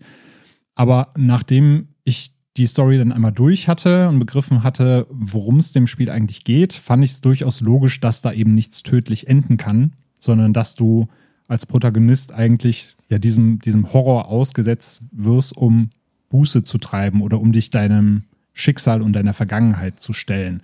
Deswegen fand ich es dann hinterher nicht mehr ganz so schlimm und es ist ja gewissermaßen auch so, dass dir dann der Druck auch ein bisschen rausgenommen wird und dass du das Spiel dann entspannter in Anführungszeichen angehen kannst.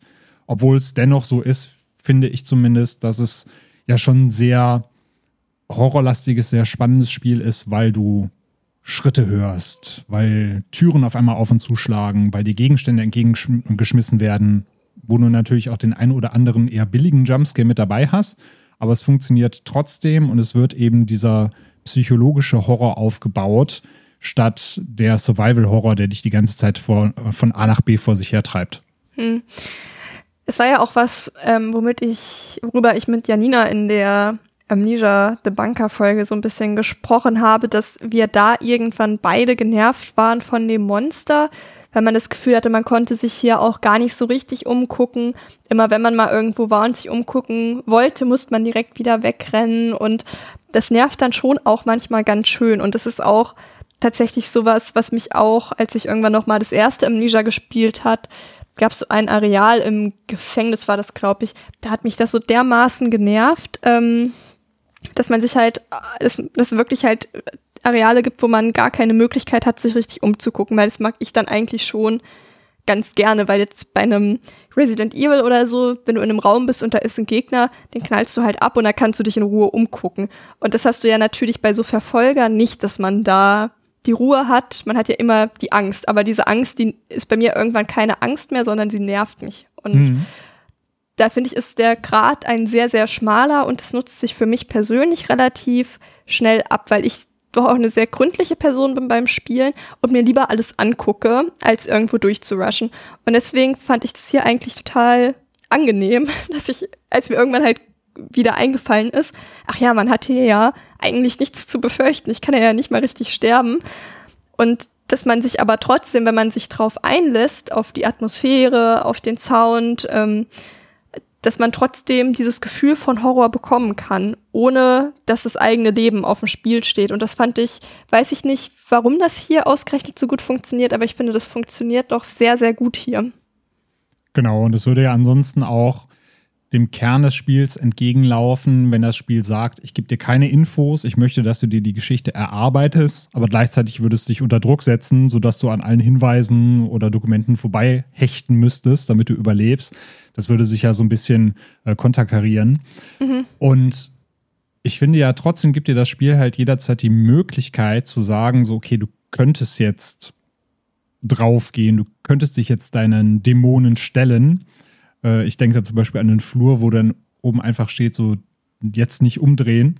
Hast du dich auch umgedreht? Äh, beim ersten Mal tatsächlich äh, habe ich gesagt, ja, nö, wenn mir das Spiel sagt, ich soll es nicht machen, ich weiß, was kommt. Mir springt bestimmt irgendwas mhm. ins Gesicht. Ich gehe jetzt einfach durch diese Tür und drehe mich nicht um. Beim zweiten Mal äh, war es tatsächlich so, dass ich was auf dem Boden gesucht habe und habe nicht darauf geachtet, dass es genau dieser Gang ist mit dem nicht umdrehen und habe mich quasi, weil ich dachte, ich hätte einen Gegenstand gesehen, aus Versehen umgedreht und bin dann angesprungen worden. Aber holla, die Waldfeder war ich auch wieder wach. Mhm. Ja, ich ähm, habe mich umgedreht und ja, es ist halt, im Grunde genommen kam der Jumpscare ja mit Ansage. Ich habe mich ja trotzdem auch erschrocken einfach. Aber ich dachte, manchmal ist es ja auch so, dass man sich dann umdreht und dann ist da doch gar nichts oder so. Deswegen dachte ich mir, ja, ich schau mal, was es hier gibt, was mir Angst machen muss. Mhm. Und wenn ich es einmal gesehen habe, ist es vielleicht ja auch nicht mehr so schlimm. Genau, du hast ja schon gesagt, wenn man dann halt eben auf unsere Frau in so einer Art Geisterform trifft, dann stirbt man halt auf eine Art und Weise im Grunde genommen halt nicht so richtig. Man wacht halt, ich sag mal so, um die Ecke wieder auf und kann dann einfach weitermachen. Ähm, hat dann Auswirkungen aufs Ende, da kommen wir gleich noch mal so ein bisschen zu. Ähm, ich habe mich dann halt auch gefragt, was ja so ein bisschen ähm, auch mitschwingt, was eigentlich mit unserem Charakter und dieser Welt dort los ist. Hat er jetzt Psychosen oder hat er einfach viel zu viel gesoffen und ist irgendwie in einem Delirium und da passieren sonstige Sachen in seinem Kopf? Weil es sind ja auch nicht nur die verändernde Umgebung, sondern ja auch die Rattenplage, die er sich einbildet. Wie würdest du das einschätzen? Ist es einfach eine eine Albtraumwelt oder würdest du sagen, nee, der hat auf jeden Fall Psychosen, ist in dem Sinne psychisch krank und nimmt das tatsächlich so wahr?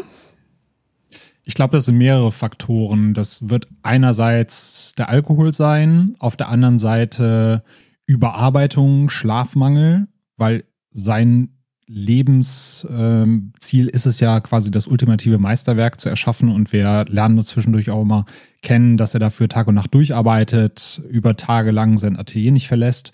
Gleichzeitig wird er schon psychische Probleme haben, da gehe ich davon aus, auch gerade Du hast das mit der Rattenplage angesprochen, was er da schreibt, wo die Ratten überall sein sollen und was sie alles machen sollen. Und ich glaube, das ist auch so eine Manifestation von Menschen aus seinem Umfeld, mit denen er als Künstler zu tun hat. Das geht ja auch nochmal aus einem Dokument hervor, wo er nochmal diverse Leute nennt, seinen Verleger und Agent und sowas, das eigentlich alles auch alles nur Ratten sind, die ihn aussaugen. Und ich glaube, so diese Kombination ist es, die dann dazu führt, dass er sich so voll und ganz in der Arbeit vertieft und den inneren Schmerz kanalisiert, nochmal die Erinnerung durchlebt, um das eben auf die Leinwand zu bringen. Deswegen ist es wahrscheinlich irgendwie so eine Albtraumwelt aus Erinnerungen, psychischen Problemen, Schlafmangel, ganz viel Whisky noch mit dabei, dem Schmerz, der in ihm wohnt. Und das führt eben dazu, dass wir ja diese Phasen dadurch leben. Und du hast es auch schön gesagt, dass die Umgebung, die wir sehen, ja quasi auch durch uns verursacht worden ist. Das habe ich so beim ersten ähm, Durchspielen auch relativ spät erst gemerkt, aber gerade wenn du dir die Dokumente durchliest, was er alles getan haben soll und du dir die Umgebung anschaust und denkst, oh Gott, in was für einem Horrorhaus bin ich eigentlich hier, dann mhm. wird irgendwann klar, das hat er selber verursacht. Du durchläufst einfach quasi das Chaos, das du selber angerichtet hast. Ja, ja, das finde ich auch einen interessanten Punkt. Am Anfang ist das Haus ja noch sehr geordnet und dann, ja, mit der Zeit sieht es halt wirklich einfach aus wie im richtigen Saustall. Gerade die ganzen Flaschen, die überall rumliegen und die ganzen Rattenfallen. Auch wie es ja wirklich düsterer wird. Zum Beispiel die Küche, die ist am Anfang im Grunde genommen ein richtig schöner, farbenfroher Ort. Und die sieht am Ende so räudig aus, wo ja sogar auch das Gemälde verfällt und ähm, ein deutlich düsteres Gemälde dort hängt, was ja auch sein kann, dass er das dann selbst dort aufgehangen hat. Ähm, ja, man kann den Verfall auch an dem Haushalt eben sehen. Das finde ich auch schön einfach schön gemacht. Ist jetzt nicht sehr subtil, aber finde ich irgendwie noch mal ein schönes Sinnbild, wie man halt irgendwie so über körperlichen Verfall auch diskutiert und über psychischen Verfall und wie dann halt auch alles andere drumherum langsam zerfällt. Und es gibt da auch so schöne Details wie einen Zettel, den du findest, wo drauf steht, wir haben keine Äpfel mehr oder uns gehen die Äpfel aus. Und dann gehst du in den nächsten Raum rein und dann kommt dir auf einmal so eine Wagenladung an verfaulten Äpfeln entgegen, wo du halt genau weißt, so, den Zettel hat seine Frau geschrieben, wir brauchen nur Äpfel und er fährt quasi aus der Haut, so nach dem Motto, ja, hast du deine Äpfel und stellt sich einfach vor, wie er ihr eine Wagenladung Äpfel entgegengibt. Ich habe eher an so eine, ähm, an fast so eine Demenz gedacht, irgendwie, dass da immer der Zettel hängt, wir brauchen neue Äpfel und dass er sich halt nicht mehr dran erinnern kann. Ähm, vielleicht auch, weil er zu viel gesoffen hat und dann immer neue Äpfel kauft ah. und dann irgendwann so ganz viele hatte, musste ich äh, kurz Anekdote aus dem Leben. Ähm, mein Papa hatte eine Ex-Freundin, mit der waren wir mal über Silvester in Dänemark, also und meinem Vater. Und die hatte den Dackel von ihrer Mutter dabei die hieß, glaube ich, Elise, der Dackel. Ähm, und dieser Dackel war halt so dermaßen vollgefressen und der war wirklich, also da hing der Bauch fast auf dem Boden, im Grunde genommen wirklich ein Trauerspiel, weil die Mutter von ihr nämlich dement war und die ganze Zeit Angst hatte, dass der Hund stirbt, weil sie vergisst, ihn zu füttern, weil sie schon auch ein Stück weit wusste, dass sie dement war und deswegen dem Hund wahrscheinlich achtmal am Tag oder so mhm. gefüttert hat. Und irgendwie musste ich daran denken an, an den Dackel Elise und dass sie wahrscheinlich nur gedacht hat, oh Gott, ich darf meinen Hund, der darf nicht verhungern, ich muss meinen Hund füttern, wer weiß, wann der das letzte Mal gegessen hat. Und dass dann auch das mit dem Äpfeln halt einfach ähnlich ist. Ähm, und man sich da denkt, ah ja, Äpfel, die muss ich kaufen, auf jeden ja. Fall. Und ganz vergessen hat, dass man das schon ein paar Mal gemacht hat. Das ist auch eine schöne Interpretation, ja. Spielt im Grunde genommen jetzt auch nicht so die ähm, große Rolle, aber ja, aber das sind ja so Details, die dich nachdenken lassen beim Spielen. Das ja. mag ich auch an dem Spiel so sehr, dass du dann halt oft Infos findest, wo du dir selbst was ausmalen kannst, äh, wo du nochmal anders über die Geschichte nachdenkst und wenn es halt auch einfach nur so Kleinigkeiten wie Äpfel sind. Ja, und es wird ja zum Beispiel auch, glaube ich, nie ausgeschrieben, dass seine Frau in dem Feuer von diesem Kaufhaus war und dass sie deswegen Brandverletzung hat. Wir finden halt eine Notiz über ähm, diesem Brand in diesem Kaufhaus, neu eröffnet wurde, und dann halt eben über diesen Streit mit dem Arzt und über irgendwelche Hauttransplantationen und dass man sich das daraus dann zusammenbastelt und dass sie so Dinge sagt wie, ja, du findest mich nicht mehr attraktiv und dann halt am Ende auch ähm, eventuell das Bild davon sieht. Und das finde ich halt auch cool, dass man hier halt nicht ganz alles vorgekaut bekommt, sondern sich das dann selbst ähm, zusammenbasteln muss. Außer ich bin jetzt dran vorbeigelatscht und erzähle hier totalen Mist, dann halt mich bitte auf. Aber ich glaube, es wird einem nicht so explizit gesagt, oder? Genau, also das, was einem gesagt wird oder gezeigt wird, ist eben, du siehst den Flügel, du weißt, dass sie Pianistin ist, du findest den Artikel große Kaufhauseröffnung mit äh, Pianistin oder zumindest nur mit Pianokonzert. Da kannst du dann also die Connection ziehen, okay, höchstwahrscheinlich wird das eine Frau sein, die dann da spielt und auftritt. Und dann kommt eben Brand im Kaufhaus und dann kommt Hauttransplantation und so gehst du quasi von einer Notiz und Info zur anderen und erschließt dir das dadurch. Kommen wir vielleicht mal zu den Enden, die es gibt. Es gibt ähm, drei verschiedene. Das erste, das ist jetzt auch das, ähm, was ich hatte. Ähm, das ist das sogenannte Loop-Ende. Das ist, wenn man auf die Frau zugeht, wenn man sie dann sieht und nicht komplett immer ignoriert, aber auch manchmal eben nicht. Also so ein bisschen unklare Schiene fährt, was man jetzt möchte. Ähm, es ist das, was man in der Regel am Anfang bekommt, weil man ja noch nicht weiß, was es für Konsequenzen hat, wenn man jetzt auf die Frau zugeht oder nicht. Und ich gehöre zu den Leuten, ähm, wenn ich irgendwie in so einem Spiel so ein dubioses Monster sehe, wo ich noch nicht ganz genau weiß, was passiert, dann gehe ich erstmal drauf zu und riskiere, dass ich jetzt einmal sterbe, einfach um zu wissen, was passiert, wenn es mich dann bekommt. Und ähm, genau, früher oder später ist es sehr wahrscheinlich, dass man sich doch mal irgendwie zu ihr umdreht und ähm, sie einen dann bekommt. Und weil es ja auch schon auch so ein bisschen den Horror dann vielleicht ausmacht, doch auch mal so ein bisschen zu sterben.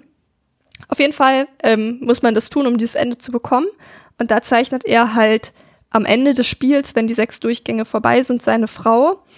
Und zwar erst ist sie in ihrer, ich sag mal, ursprünglichen Form vor der Verbrennung und dann verändert sich das Spiel, äh, das Bild aber langsam zu einer Version mit den Brandnarben, also praktisch als das, was er halt so wirklich abgrundtief gehasst hat. Und dann wirft er das Bild in den Raum mit weiteren Bildern der Frau. Und es wird dann halt irgendwie so klar, dass er nie was erschaffen kann, was ihm eigentlich gefällt, weil das objektiv gesehen trotzdem wunderschöne Bilder sind. Und ja, das Spiel fängt dann praktisch immer wieder von vorne an und er versucht immer wieder ein Bild zu malen und er wird es halt niemals schaffen. Und das nächste Ende ist das Selfish-Ende. Da vermeidet man die Frau komplett, also das selbstsüchtige Ende. Und da zeichnet er am Ende ein Bild von sich selbst und das wird dann im Museum ausgestellt und dann ist er auf einmal wieder der große gefeierte Künstler.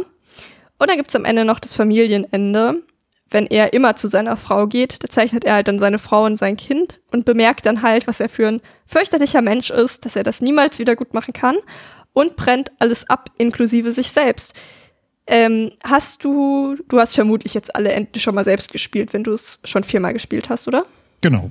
Okay, genau. Ich hatte das Loop-Ende jetzt und bin mir jetzt nicht mehr sicher, was es beim ersten Mal gewesen ist, wenn ich es überhaupt zu Ende gespielt habe. Wie findest du denn die verschiedenen Enden und welches findest du ähm, für dich persönlich einfach am sinnvollsten? Hm.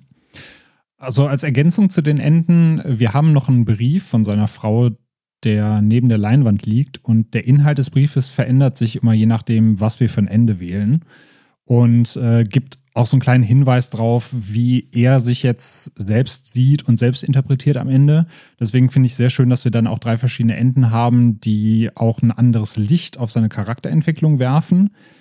Mir persönlich, ähm, also ich hatte beim ersten Mal auch das, das Loop-Ende, äh, wo wir dann eben feststellen, auch aufgrund des Briefes, seine Frau hat ihn gehasst und er wird jetzt in ewiger Pein leben, weil der Hass äh, seiner Frau und das, was er seiner Frau angetan hat, für immer dafür sorgen wird, dass er diesen perfekten Moment und diese perfekte Familie eigentlich nie erreichen wird und deswegen auch immer scheitern wird mit seiner Version. Ich hatte beim zweiten Durchlauf hatte ich dann das selbstsüchtige Ende, weil ich wusste, ne, die will mir nichts Gutes, die Frau, also immer schön fleißig ignorieren ja, ist in dem Sinne halt auch so ein bisschen das lahmste Ende. Also die Kritik wird natürlich deutlich, weil seine Frau sagt, ich habe irgendwann erkannt, dass deine Dämonen zu dir gehören und das Einzige, so ist es ja dann so ein bisschen dargestellt, das Einzige, was dir halt wirklich wichtig ist, bist du selbst. Also zeichnet er sich am Ende auch so selbst, weil er sich selbst das Größte und das Nächste ist und äh, er schafft dann dadurch sein Meisterwerk. Ist natürlich auch so, so das lahmste Ende, aber im Endeffekt quasi das Positivste, wenn man so will, weil da nichts großartig passiert. Ich persönlich finde halt das Ende mit Frau und Kind am schönsten, weil es sehr emotional ist, weil er dadurch ja erkennt, was er eigentlich verloren hat und was für ihn das Wertvollste auf der Welt war. Auf der anderen Seite ist es halt so, so ein bisschen versöhnlich.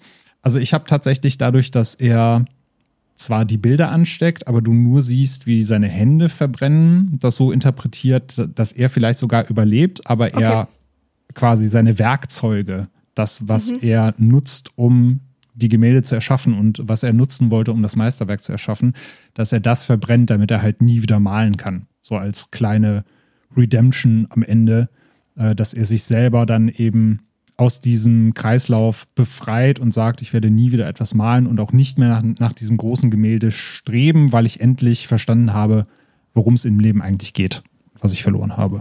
Das ist auch eine schöne Interpretation. So habe ich das jetzt noch gar nicht ähm, aufgefasst. Aber ja, wäre natürlich auch ein mögliches Outcome, dass er es dann trotzdem noch schafft, irgendwie zu entkommen und dann aber ohne die Kunst leben muss. Ja, genau. Ich finde ähm, tatsächlich, ja, das Familienende ist irgendwie das Schönste. Bin ihm jetzt ja nicht so positiv gegenüber ähm, und habe das Gefühl, dass für seinen Charakter die anderen beiden deutlich besser passen. Ähm, und ich glaube tatsächlich, das Selfish-Ende passt für mich nicht so gut, weil ich das Gefühl habe, der ist an einem Punkt angekommen, wo er so viele Probleme hat, ähm, dass er eigentlich gar nicht mehr in der Lage wäre, so ein Bild zu verfassen und zu zeichnen. Mhm. Und ähm, glaube, dass das Loop-Ende doch auch eigentlich ein ziemlich passendes ist, dass er halt einfach da in seiner Misere lebt und einfach es unmöglich ist für ihn zufrieden. Also, dass er irgendwann noch mal glücklich ist weil ich ihn auch nicht als Person wahrgenommen habe, die irgendwann in ihrem Leben mal glücklich war. Also es wird einem zwar schon in manchen Briefen ähm, klingt das so ein bisschen vielleicht an, aber ähm, dass ich glaube, so aus eigener Kraft irgendwo hinzukommen, wo man dann so viel Einsicht hat ähm, und irgendwie allein aus dem ganzen Alkoholkram und so rauszukommen, ich habe das Gefühl, der würde wahrscheinlich einfach in seinem Haus irgendwann sterben und niemand würde es mitbekommen. Ja. Und das ist ja, steckt ja vielleicht auch so ein bisschen in dem Loop-Ende drin. Entsprechend finde ich das ein echt gutes Ende, was ich auch passend finde. Und finde es dann auch ganz gut, dass es das ist, was man intuitiv mit hoher Wahrscheinlichkeit, wenn man nicht weiß, worauf es hinausläuft, auch bekommt. Das denke ich auch. Und es passt ja zu einem Spiel hervorragend, weil es danach ja wieder von vorne losgeht. Ja. Das heißt, es motiviert dich eigentlich auch dazu, direkt nochmal da durchzulaufen mhm. oder wieder zu starten. Deswegen finde ich das eigentlich auch recht passend und du hast es ja schon gesagt, also wahrscheinlich wird der Großteil der Leute, die das das erste Mal spielen, wird dieses Ende sehen und äh, deswegen finde ich das eigentlich auch ganz gut, dass es dann auch halbwegs zu seinem Charakter passt und wie man ihn dann spielt und kennenlernt. Ja. Kommen wir vielleicht jetzt noch zum Inheritance DLC, weil mit dem Hauptspiel würde ich sagen, sind wir soweit durch erstmal. Und zwar spielt man da die Tochter, die nach Jahren nochmal in das Haus zurückkommt. Und man läuft dann halt durchs Haus und das alleine ist schon, finde ich, ein bisschen weniger atmosphärisch, weil sie sehr viel redet und zum Teil richtig billige Scares auch drin sind und sie da zum Teil nicht so richtig überzeugend darauf reagiert, dass ich dann doch sehr zu schätzen wusste, dass er seine Klappe gehalten hat. Wie findest du die Grundidee von diesem DLC zu sagen, wir sind jetzt die Tochter und schauen mal, was passiert. Ja, das ist so ein gutes Beispiel für, hat eigentlich niemand nachgefragt, mhm. weil die Geschichte an sich ist ja in dem Sinne abgeschlossen, so wie sie, wir sie kennengelernt haben. Was ich ganz charmant beim DLC finde, ist, dass wir nochmal einen anderen Perspektivwechsel drin haben, weil wir Teile der Handlung ja aus Sicht eines Kleinkindes sehen. Das heißt, diese Umgebung, die wir vorher hatten, die hat nochmal eine ganz andere äh, Entfaltungskraft, einen ganz anderen Horror, weil wir das aus der Sicht eines kleinen Kindes erleben, alles nochmal gigantischer, bedrohlicher wirkt. Aber ich kann schon äh, auf jeden Fall nachvollziehen, was du gerade gesagt hast, dass sich das genervt hat, dass da alles kommentiert wird und dadurch natürlich auch so ein bisschen von dem verloren geht, was wir eben gesagt haben, dass man sich das erarbeiten muss, interpretieren muss, wenn uns jemand sagt, wie wir uns jetzt zu fühlen haben und wie wir ja Handlungen, die wir im, im Hauptspiel kennengelernt haben, wie wir die eigentlich zu werten haben. Ja, ich bin da nicht so der Fan von gewesen, muss ich ehrlich sagen. Ähm, ich tue mich generell irgendwie schwer mit DLCs. Ich weiß nicht genau, was das ist. Vielleicht wirklich dieses Ding von, hat doch im Grunde genommen keiner nachgefragt. Entsprechend ist hm. die Spielmotivation bei mir immer eher gering. Ich fand die Idee jetzt aber eigentlich ganz cool und fand tatsächlich auch so diese Erinnerungen, wo man als Kind unterwegs war, schon auch cool gemacht. Aber ich habe tatsächlich auch nicht ganz fertig gespielt, weil ich an irgendeiner Ecke nicht so richtig weitergekommen bin. Dann halt einfach keinen Bock mehr hatte. Später nochmal nachgeguckt habe, woran es hing. Es war echt eine richtige Kleinigkeit. Aber dann auch trotzdem nicht nochmal eingeschaltet habe. Was finde ich einfach für mich persönlich schon so dagegen spricht, wenn die Motivation dann so gering ist, da so eine Kleinigkeit noch zu machen und es fertig zu spielen, weil es halt auch echt schon gegen Ende war. Ich habe es fast komplett durchgespielt. Ähm, ja, ich fand das auch, man muss sich dann ja häufig in den Erinnerungen zwischen Mutter und Vater entscheiden, zu wem man hingeht. Und da hat sie mir halt auch die Frage gestellt, warum sollte ich zu dem Vater gehen, wenn ich das Hauptspiel vorher gespielt habe? Ich bin doch nicht bekloppt. Also in keinem Universum ist das doch eine gute Idee. Also vielleicht aus einer kindlichen Sicht, wo man möchte, dass die Eltern sich verstehen und man in seinen Eltern nur das Beste sieht, kann ich das verstehen. Aber aus der Perspektive von einer erwachsenen Person, die jetzt dieses Spiel spielt, gehe ich doch nicht zu dem Vater. Also, weil wir haben jetzt auch von der Mutter nicht so richtig handfeste Beweise, dass die irgendwas so richtig verbrochen hat. Ähm, außer, dass sie halt emotional relativ instabil ist und immerhin lebt der Vater noch, aber ja, ob das dann ein besseres Los ist, mit dem zu sein, weiß ich auch nicht. Das hat mich so ein bisschen gestört und ähm, was mich auch dann gestört hat, wenn man sich, es gibt dann da halt auch drei Enden, wenn man sich da halt eher für die Mutter entscheidet, bekommt man das, was allgemein so als schlechteres Ende betitelt wird, überall, wo ich es nachgelesen habe, was ich halt nicht verstehe, weil ich mir denke, es ist ja eigentlich das Beste, was man machen kann, sich für die Mutter zu entscheiden. Ähm, und dann verzeiht man da halt dem Vater nicht und bekommt halt nochmal negative Erinnerungen und bleibt halt wütend, was zur Folge hat, dass man halt am Ende mit dem Haus abfackelt. Also ja, das ist schon schlecht, wenn man mit dem Haus abfackelt. Sehe ich, dass es ein schlechtes Ende ist. Aber ähm, ich vertrete auch den Standpunkt, Eltern sind Eltern, aber man muss denen nicht alles verzeihen und man muss sich nicht alles von seinen Eltern gefallen lassen. Und ich glaube, dass das ein Fall wäre, wo man auch einfach mal wütend bleiben kann und einfach ja. sagen kann, nee, ganz ehrlich, du hast es, du hast es so an die Wand gefahren, mir geht's nur scheiße wegen dir. Ich muss dir nicht verzeihen. Und ähm, es fand ich dann entsprechend bisschen schade, dass das dann so ein schlechtes Outcome hat irgendwie. Ja. Äh, Verstehe ich auf jeden Fall, warum du da den Gedankengang hast. Für mich hat das in dem Sinne gepasst, weil es ja auch darum geht, was vererbbar ist und ob wir überhaupt unser eigenes Schicksal in den Händen haben oder dazu verdammt sind, das Schicksal unserer Eltern fortzusetzen. Mhm. Und wenn du dich für die Mutter entscheidest, durchlebst du das, woran die Mutter am Ende gestorben ist. Einmal die Flammen und der Hass auf ihren Mann, beziehungsweise dann jetzt deinen Vater. Das heißt, man schlüpft quasi in die Rolle der Mutter, ist sauer auf ihn, macht ihn für alles verantwortlich, verzeiht ihm nicht und stirbt halt hinterher in den Flammen, die dafür gesorgt haben, dass sie eben dieses Schicksal erleiden musste. Deswegen hat das für mich gepasst, auch wenn ich natürlich, wenn man es moralisch sieht, mhm. da voll auf deiner Seite bin. Ja. Während du halt auf der anderen Seite ähm, gut, eigentlich das, das gute Ende ist in dem Sinne ja das, das, neutrale Ende, nämlich dass man dem Vater verzeiht und sich dann hinterher das Bild zu Hause hinhängt, was er als Versöhnung gemalt hat. Obwohl man da natürlich noch den Kniff am Ende hat, dass sie bei ihrem eigenen Kind dann auch anfängt, drum zu mäkeln.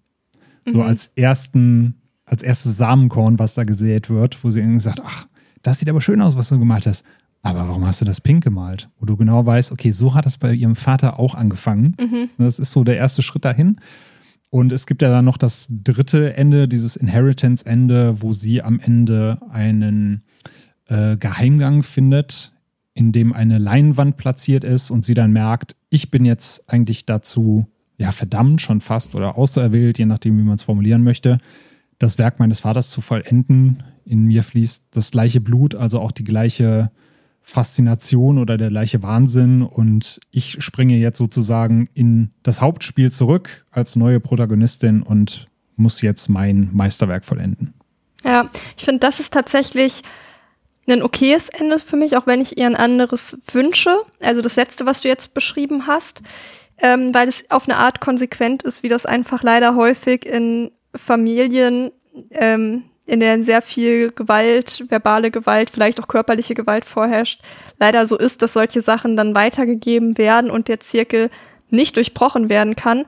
Was, wo ich richtig kotzen wollte, war halt tatsächlich bei dem Ende, wo man dann die Entschuldigung von dem Vater annimmt, weil hier passiert jetzt was, was im Hauptspiel so nicht passiert ist. Und zwar, dass an irgendeinem Punkt das Spiel mir sagt, ach, so ein schlimmer Typ ist er doch eigentlich gar nicht. Ja. Und ich finde, das passiert hier und das ist was, was mich im Hauptspiel eigentlich, was ich gut fand, dass hier gesagt wird, der wird mir nicht schön geredet Und hier wird er mir dann auf einmal doch so in diese Schiene von, ja, ach, der hat's doch nicht so gemeint und ach, der arme Mann, der war doch nur krank.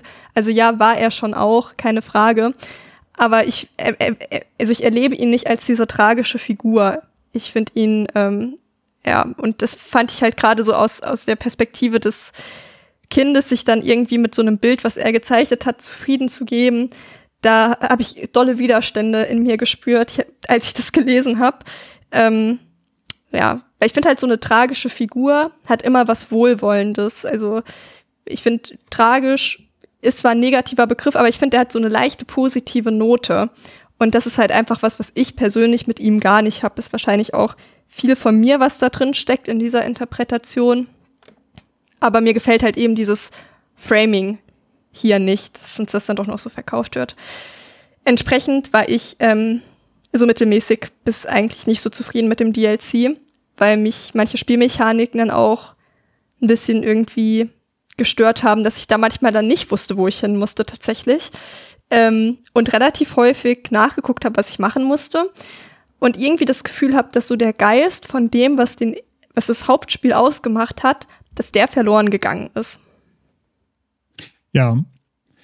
Und ich habe gerade auch diese Situation, wo du dich für einen Elternteil entscheiden musst, komplett falsch gelesen, weil ich dachte, das hast du ja manchmal bei Spielen oder bei DLCs, wo du vorher Entscheidungsmöglichkeiten hattest, wo dann abgefragt wird, ey, hast du dich eigentlich damals für X oder Y entschieden? Wenn man jetzt zum Beispiel am Mass Effect denkt, Mass Effect 2, wenn du dann irgendwie sagst, hast du dich da für Caden entschieden oder äh, für, die, für die andere Soldatin? Und deswegen habe ich gedacht, als ich vor diesen beiden Gemälden stand, ich müsste da das Ende auswählen, was ich quasi im Hauptspiel hatte, damit das aufeinander aufbaut, was aber ah, halt okay. nicht der Fall war. Mhm. Deswegen bin ich halt auch zum Vater gerannt erstmal. Ja, okay. Hätte ich natürlich so, wenn du einfach gesagt hättest, möchtest du zu deinem alkoholisierten Vater oder zu deiner leidenden Mutter, wäre ich natürlich auch ja zur Mutter gegangen. Aber das ist schon so ein bisschen bezeichnend dafür, dass der DLC halt ja oft nicht klar genug macht, wo du hin musst oder was du machen sollst. Auf der anderen Seite fand ich dann halt, es war jetzt, ich glaube, weiß nicht, eine Stunde oder eineinhalb, ja, die dazu kurz. kamen. Genau, also recht, recht kurz, wenn man dann einfach mehr wollte nach dem Hauptspiel, wenn man dann nochmal ein paar kreative Ideen haben wollte, eine andere Perspektive, ist das was, was man mitnehmen kann. Und gerade wenn man dann so eine Edition hat, wie jetzt diese Masterpiece Edition oder das äh, Remake, dann äh, kann man das auf jeden Fall mitnehmen, wenn einem das Hauptspiel gefallen hat. Ja, also wie gesagt, ich finde halt das so ein bisschen der, der, der Geist des ersten Teils ein bisschen verloren geht oder das, was mir da halt dran gefallen hat. Ich glaube, deswegen fand ich so ein bisschen schade und habe das dann auch strenger bewertet, als wenn ich jetzt, glaube ich, nur das gespielt hätte. Ich kann mir vorstellen, dann hätte es mir tatsächlich auch besser gefallen, als wenn ich jetzt nicht direkt aus dem Hauptspiel gekommen wäre, mit dem ich halt eine ziemlich gute Zeit hatte, an dem ich nicht so super viel auszusetzen habe und dann direkt dachte, ah, jetzt labert die hier die ganze Zeit. Nicht so cool. ja. Und das halt schon damit losging.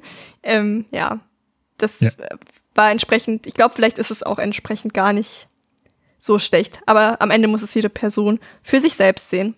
Ja, aber es ist ja auch so, wie du eben schon gesagt hast, wenn wir die Möglichkeit haben, im Hauptspiel das zu interpretieren, wie wir wollen und ihn charakterlich so einzuordnen, wie wir das mit uns mhm. vereinbaren können, ist das halt was anderes, als wenn du jemanden hast, der dir halt sagt, na, natürlich verzeihe ich ihm jetzt. Oder so schlecht war er eigentlich gar nicht. Wenn du da selber sitzt und sagst so, ne, ich spiele ja diese Figur gerade und ich bin überhaupt komplett anderer Meinung, ich will mhm. gar nicht, dass sie ihm verzeiht. Das äh, sorgt natürlich auch nochmal dafür, dass eben so diese Kluft zwischen Original und DLC dann nochmal ein bisschen größer wird. Ja. Aber vielleicht jetzt mal zu dem Remake, Remaster, was auch immer. Das ist im Grunde genommen ein Remake vom ersten Teil und von dem zweiten Spiel die ja, glaube ich, an sich erstmal inhaltlich nicht zusammenhängen, aber dann am Ende jetzt in dem Fall, glaube ich, schon. Ich weiß nicht, hast du das gespielt? Also das Remake jetzt? Das Remake noch nicht, nee. Okay, ich nehme mich auch nicht, deswegen ähm, habe ich jetzt nur recherchiert. Und da ist aber auch noch so eine Art Sequel mit drin. Es gibt neuen Story-Input, gibt es halt eben für Windows, Mac, PS5 und die Xbox Series-Konsolen. Und jetzt die Frage, die ich mich die ich mir gestellt habe, als ich das gelesen habe, ähm, habe ich überhaupt das Bedürfnis nach noch mehr Story? Ich weiß nicht, wie war das? Wie ist es bei dir, wenn du jetzt aus diesem Spiel rauskommst? Hast du, möchtest du noch mehr wissen oder reicht es nicht eigentlich? Also ich hatte nach dem ersten äh, Teil noch mal Bock, den zweiten anzufangen. Aber ich hatte jetzt nicht das Bedürfnis zu sagen, oh, mal gucken, wie das Ganze jetzt in anderer Grafik aussieht. Oder mal gucken, ob da jetzt die Ecke nochmal anders ist oder die Ecke nochmal anders ist, weil ich fand, dass das halt auf dem PC eigentlich immer noch gut aussah, dass ich jetzt die Geschichte nochmal durchlebt habe, so das, was mich auch bei der Stange gehalten hat. Deswegen hatte ich jetzt nicht unbedingt das Bedürfnis, da nochmal neue Facetten zu sehen oder das Ganze nochmal so ein bisschen aufpolierter, was jetzt auch der Grund ist, weshalb ich noch den Bogen rumgemacht habe um die neue Version was mich eventuell mal locken könnte, wäre, wenn jetzt ein bisschen Zeit ins Land gegangen ist, nochmal, ich weiß gar nicht, ob es so eine, sowas wie eine Origin-Story nochmal sein soll, die da vorgepackt wird. Auf jeden Fall irgendwie nochmal so ein neuer Strang aus einer anderen Perspektive. Ob das nochmal greift, da kommt immer dieser äh, Gamer-Ausspruch, vielleicht mal in einem Sale oder so. ja. Aber bis aktuell hätte ich jetzt nicht nochmal Lust zu sagen, ich kaufe mir jetzt auch nochmal das Remaster äh, weil ich ja weiß, dass ich das primär nur wegen diesem neuen Strang machen würde und würde jetzt das Original nicht nochmal unbedingt in besserer Grafik spielen wollen. Hm. Ja, geht mir ähnlich. Ich habe ja auch schon gesagt, mir ist es gar nicht so wichtig. Und ich äh, denke halt auch, ist es irgendwie ja schön, wenn sie noch neue Ideen haben, um die Story auszubauen. Gleichzeitig glaube ich, dass sie so vage, wie sie ist, ähm, und halt eben nicht alles vorgekaut ziemlich gut ist, weil ich hätte jetzt die Befürchtung, dass die Konsequenz von mehr Story ist, dass nämlich dann eben uns viele Sachen vorgegeben werden, wir nicht mehr den Interpretationsraum haben zu sagen, na doch eigentlich finde ich ihn doch ein bisschen sympathisch oder vielleicht eben auch gar nicht. Und das wäre jetzt so die Befürchtung, die ich halt hätte, weswegen ich auch gar nicht das Bedürfnis danach habe, noch mehr Story drumherum zu bekommen, hm. weil ich eher das Gefühl habe, es wird vermutlich schlechter. Also vielleicht ist das eine komplette Fehleinschätzung. Können gerne mal ein paar Leute, die das Teil schon gespielt haben, ähm, rückmelden, weil es wird mich schon auch interessieren, wie andere das wahrgenommen haben. Ja, also wird mich echt interessieren, ob sich das dann lohnt oder nicht, weil intuitiv denke ich eher so, äh, naja, es gibt ja ein gutes erstes Spiel, vielleicht bleiben wir da einfach bei. ja. Ja, gerade wenn es noch nicht so alt ist. Ne? Also acht Jahre ja. sind natürlich trotzdem schon ein bisschen was, aber es ist jetzt nicht so, dass wir ein äh, Pixel-Retro-Game jetzt in der 3D-Neuauflage bekommen, sondern es ist ja trotzdem ein Spiel, was halt auf minimalster Mechanik mit einer schönen Optik immer noch gut aussieht und gut funktioniert. Denn äh, ja, mit WASD laufen und mit der Maus steuern, das hat vor acht Jahren genauso gut funktioniert wie heute auch. Deswegen ja. ist jetzt auch kein Spiel, wo ich dann wie damals beim ersten Resident Evil sagen würde, boah, ich habe keinen Bock mehr, den Panzer da zu steuern, mach mal bitte moderne Steuerung. Ja, verstehe ich. Ja, es gibt jetzt auch dann wohl noch so Mechaniken, dass man irgendwie Geister wegbrennen kann und Licht benutzen kann. Ist irgendwie alles schön und gut, aber fühlt sich so ein bisschen nach Geldmacherei an. Ist auch okay, die müssen ja auch von irgendwas leben, die können ruhig das doch mal neu aufwärmen und wer es kauft, der kauft es halt. Und naja, vielleicht kaufe ich es irgendwann auch noch. Vielleicht, wenn es mal im Sale ist. Genau. So wie Blair Witch, was ich dann nie gekauft habe. Okay, Soweit dazu. Kommen wir mal zum Fazit. Du kannst gerne anfangen. Einmal bitte mit Sternewertung von 0,5 bis 5 Sternen. Ja. Also ich habe mich sehr, sehr gefreut, nochmal in Layers of Fear eintauchen zu können für diesen Podcast, weil ich es weiterhin für ein unglaublich kreatives Indie-Horrorspiel halte, was mich damals mit frischen Ideen weggeblasen hat und was durch dieses grandiose Leveldesign für mich auch heute noch funktioniert. Ich mag es in diese äh, Story einzutauchen und sie langsam zu entflechten. Klar, es hat eben keine Fallhöhe dadurch, dass du nicht richtig sterben kannst, aber es gibt dir trotzdem eine Möglichkeit an die Hand zu sagen, hasse ich diesen Typen jetzt so sehr, dass ich freiwillig mich erschrecken lasse, damit der Typ leidet, oder wähle ich eben dieses egoistische Ende und sage, ah, die Frau kümmert mich nicht, ich lasse die beiseite. Es hat für mich eine sehr dichte Horroratmosphäre, die natürlich auch vom einen oder anderen Jumpscare lebt, aber auch viel über Geräusche, über das, was du ja eigentlich nicht siehst, äh, fabriziert. Also hat teilweise auch so ein bisschen ähm, Lovecraft-Anleihen, so nach dem Motto, ne, wenn du den Horror nicht siehst, wenn sich der Horror verbirgt, ist es umso gruseliger. Die Konsolenversion ist halt mittlerweile so ein bisschen in die Jahre gekommen, auch wenn sie im Gegensatz zu damals endlich mal flüssig läuft. Aber auf dem PC kann man sich das in der Masterpiece Edition mit dem DLC gerne in 4K mit schönen Texturen angucken. Und es finde ich passt heutzutage auch immer noch, auch wenn es natürlich keine Unreal Engine ist, die dahinter steckt, wie jetzt bei dem Remake. Von daher Ich würde wahrscheinlich, wenn ich es heute das erste Mal spielen würde, aus rationaler Sicht sagen, das ist eine 3 oder 3,5, aber aus tiefstem Herzen, weil ich das Spiel äh, sehr, sehr in selbiges geschlossen habe und weil da auch ordentlich Nostalgie mitschwingt, äh, vergebe ich eine 4 von 5. Ja, ich ähm, bin da eigentlich fast komplett deiner Meinung. Ähm, ich habe auch überlegt, ja, dreieinhalb oder vier Sterne. Aber im Grunde genommen habe ich nicht viel zu meckern. Ich habe zu meckern, wie die Türen geöffnet werden. Ich habe zu meckern, dass es viel zu viele Schränke gibt, die man aufmachen kann, wo in den allermeisten Fällen nichts drin ist. Darüber habe ich davon noch nicht gemeckert. Das mache ich an dem Punkt jetzt noch einmal. Und ähm, ein paar Rätsel, die bisschen nervig sind, aber ansonsten habe ich halt eigentlich nichts zu meckern. Also warum sollte ich dreieinhalb Sterne geben? Ähm, ich finde, es ist das liebste Spiel dieser Art, was ich bisher gespielt habe. Ähm, ich finde es auch tatsächlich cooler als den Teaser von Silent Hills, ähm, weil das einfach saumäßig kompliziert war und man da ja gar nicht gerafft hat, was man machen muss. Und das ist hier im Grunde genommen eine schöne Einsteigervariante ist. Also ich finde wirklich, das ist ein Spiel, mit dem kann man, glaube ich, auch gut ins Horrorgenre einsteigen, weil man eben im Grunde genommen nichts zu befürchten hat, weil man nicht so richtig sterben kann und wenn man doch stirbt, ist es nicht so schlimm und man nicht großartig mit Spielmechaniken hadert, wenn man vielleicht zu langsam ist oder so. Das sind alles Sachen, die spielen hier keine Rolle. Und das finde ich irgendwie auch ganz schön, dass es eigentlich, was das angeht, ein super simples Spiel ist, was aber trotzdem schafft, was es schaffen möchte, und zwar eine Geschichte zu erzählen und ähm, die spannend zu erzählen, dass es mich interessiert, was passiert. Und ähm, ja, ich mag auch, dass es relativ kurz ist. Ich denke, es hätte auch nicht länger sein sollen, müssen. Ähm, und bin im Grunde genommen sehr zufrieden damit. Also auch halt eben damit, dass dieser negative Charakter nicht glorifiziert wird, hat mir gut gefallen. Entsprechend müsste ich es fast nach dem DLC nochmal abwerten. Ähm, und ich bin eigentlich ziemlich zufrieden damit. Und ich habe tatsächlich gedacht, dass es mir nicht so gut gefällt. Ich hatte es hatte nur noch ganz, ganz wenig davon im Kopf und habe doch auch zuletzt die Erfahrung gemacht, dass mich Walking Simulator manchmal doch nerven. Und hier hatte ich das tatsächlich kein einziges Mal und war halt einfach total positiv überrascht, was für eine gute Zeit ich hatte und wie schnell ich das dann auch durchgespielt habe.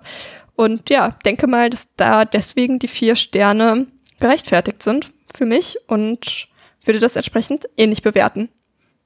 Hast Sehr du ansonsten schön. noch irgendwas, was ich jetzt nicht abgefragt habe oder was du noch nicht gesagt hast, was du doch unbedingt sagen möchtest zu dem Spiel? Äh, ja, eine Sache habe ich noch zu ergänzen und zwar habe ich mich so ein bisschen in die Mut bringen wollen und habe mal äh, bei Spotify geschaut, gibt es denn da noch Podcasts zur 2016er Edition? Wollte da mal reinhören, wie andere Menschen das besprochen haben, vielleicht Spoiler umschifft haben oder über Spoiler gesprochen haben, andere Interpretationen vielleicht noch haben als ich. Und da bin ich über einen Podcast gestolpert, den habe ich mir angehört und dachte, die Stimme kennst du doch. Und es war tatsächlich dein Devils and Demons Kollege André, der bei Multimaniacs über Layers of 4 gesprochen hat. Also Leute, wenn ihr mal den André aus 2016 hören wollt, dann äh, hört da gerne mal bei Multimaniacs rein. Es sei denn, er will das unter den Teppich kehren, das weiß ich ja nicht. Das, ja, das ist jetzt äh, zu spät, da muss Folgen. er jetzt mit leben. genau. Aber Grüße an der Stelle, André. Schön, dass dir das Spiel auch gefallen hat. Ja, es ist so, man, man sagt ja immer so, was im Internet ist, kann nicht rückgängig gemacht werden und damit muss er jetzt auch leben. Also wenn er da Mist erzählt hat, hat er jetzt Pech gehabt. Aber gibt es auch mal einen Aufschwung für Multimaniacs, auch wenn es den Podcast, genau. glaube ich, nicht mehr gibt. Wer fragt sich dann morgen so, warum, warum sind denn so viele Downloads auf der alten Folge drauf? Wo kommt denn das her? ja, sehr gut. Ähm, ja, ich habe ähm, schon vor langer Zeit von einem Podcast, den ich früher ganz gern gehört habe, die alten Folgen. Das ist ein englischsprachiger, der heißt äh, Zero Brightness. Da gefallen mir die neuen Folgen nicht so gut seit dem Besetzungswechsel. Auf jeden Fall, die haben da damals das Spiel, glaube ich, ziemlich gehatet. Ich weiß aber gar nicht mehr warum. Ich habe es mir jetzt auch nicht noch mal angehört, weil ich mir dachte, nee, ich nehme jetzt lieber so, wie ich es gerade fühle. Und manche Sachen werden ja auch wirklich schlechter, wenn man zu lange drüber nachdenkt. Und dachte mir so, ich gehe jetzt einfach nach dem Gefühl und denke nicht zu lange drüber nach und höre mir jetzt nicht negative Meinungen an und ziehe das dann künstlich im Nachhinein runter. Ähm, ja, also eine Episode, wenn man jetzt das Spiel gar nicht mag, ist man vielleicht mit der ein bisschen besser aufgehoben. ja. Aber wie man jetzt bei uns rausgehört hat, gibt eigentlich nicht viele Gründe, zumindest aus unserer Perspektive, warum man es nicht mögen sollte. Ich weiß auch tatsächlich gar nicht mehr, was da was da eigentlich das Problem war. Ich weiß auch, die haben den zweiten Teil maximal gehatet. Vielleicht war es jetzt auch, bringe ich das durcheinander. Ich weiß nicht, ist echt schon ein bisschen her, dass ich das gehört habe. Den fanden die auf jeden Fall alle richtig fürchterlich, aber ich weiß es auch nicht mehr genau. Whatever, ist auch nicht so wichtig. Ähm, machen wir einen kleinen Ausblick auf die nächste Woche. Ich freue mich sehr zu verkünden. Wir haben jetzt schon über Silent Hill viel geredet, dass der Tag gekommen ist, an dem der erste Silent Hill Teil hier besprochen wird. Und zwar mit äh, Ehrengast Pascal, was mich noch mehr freut. Und ja, ich freue mich einfach total. Ich hoffe, ihr freut euch auch alle total drauf. Und bin da wirklich sehr gespannt drauf, auch noch ein bisschen was aus Pascals Entwicklerperspektive zu hören, der da auch noch mal ein anderes Know-how hat, weil es ja schon auch ein sehr wegweisendes Spiel war, auch auf so einer technischen Ebene. Und freue mich einfach tierisch drauf, ehrlich gesagt. Oh, da freue ich mich auch drauf. Sehr gut. Jetzt freuen wir uns schon. Ich glaube, Pascal freut sich auch. Freuen wir uns schon drauf. Und ich glaube, es freuen sich auch noch mehr Leute drauf. Genau. Ja, das war es dann von uns heute. Daniel, vielen lieben Dank, dass du dir die Zeit genommen hast und das heute mit mir besprochen hast. Und dann würde ich sagen, verabschieden wir uns. Bis dann. Tschüss. Tschüss. Vielen Dank für die Einladung.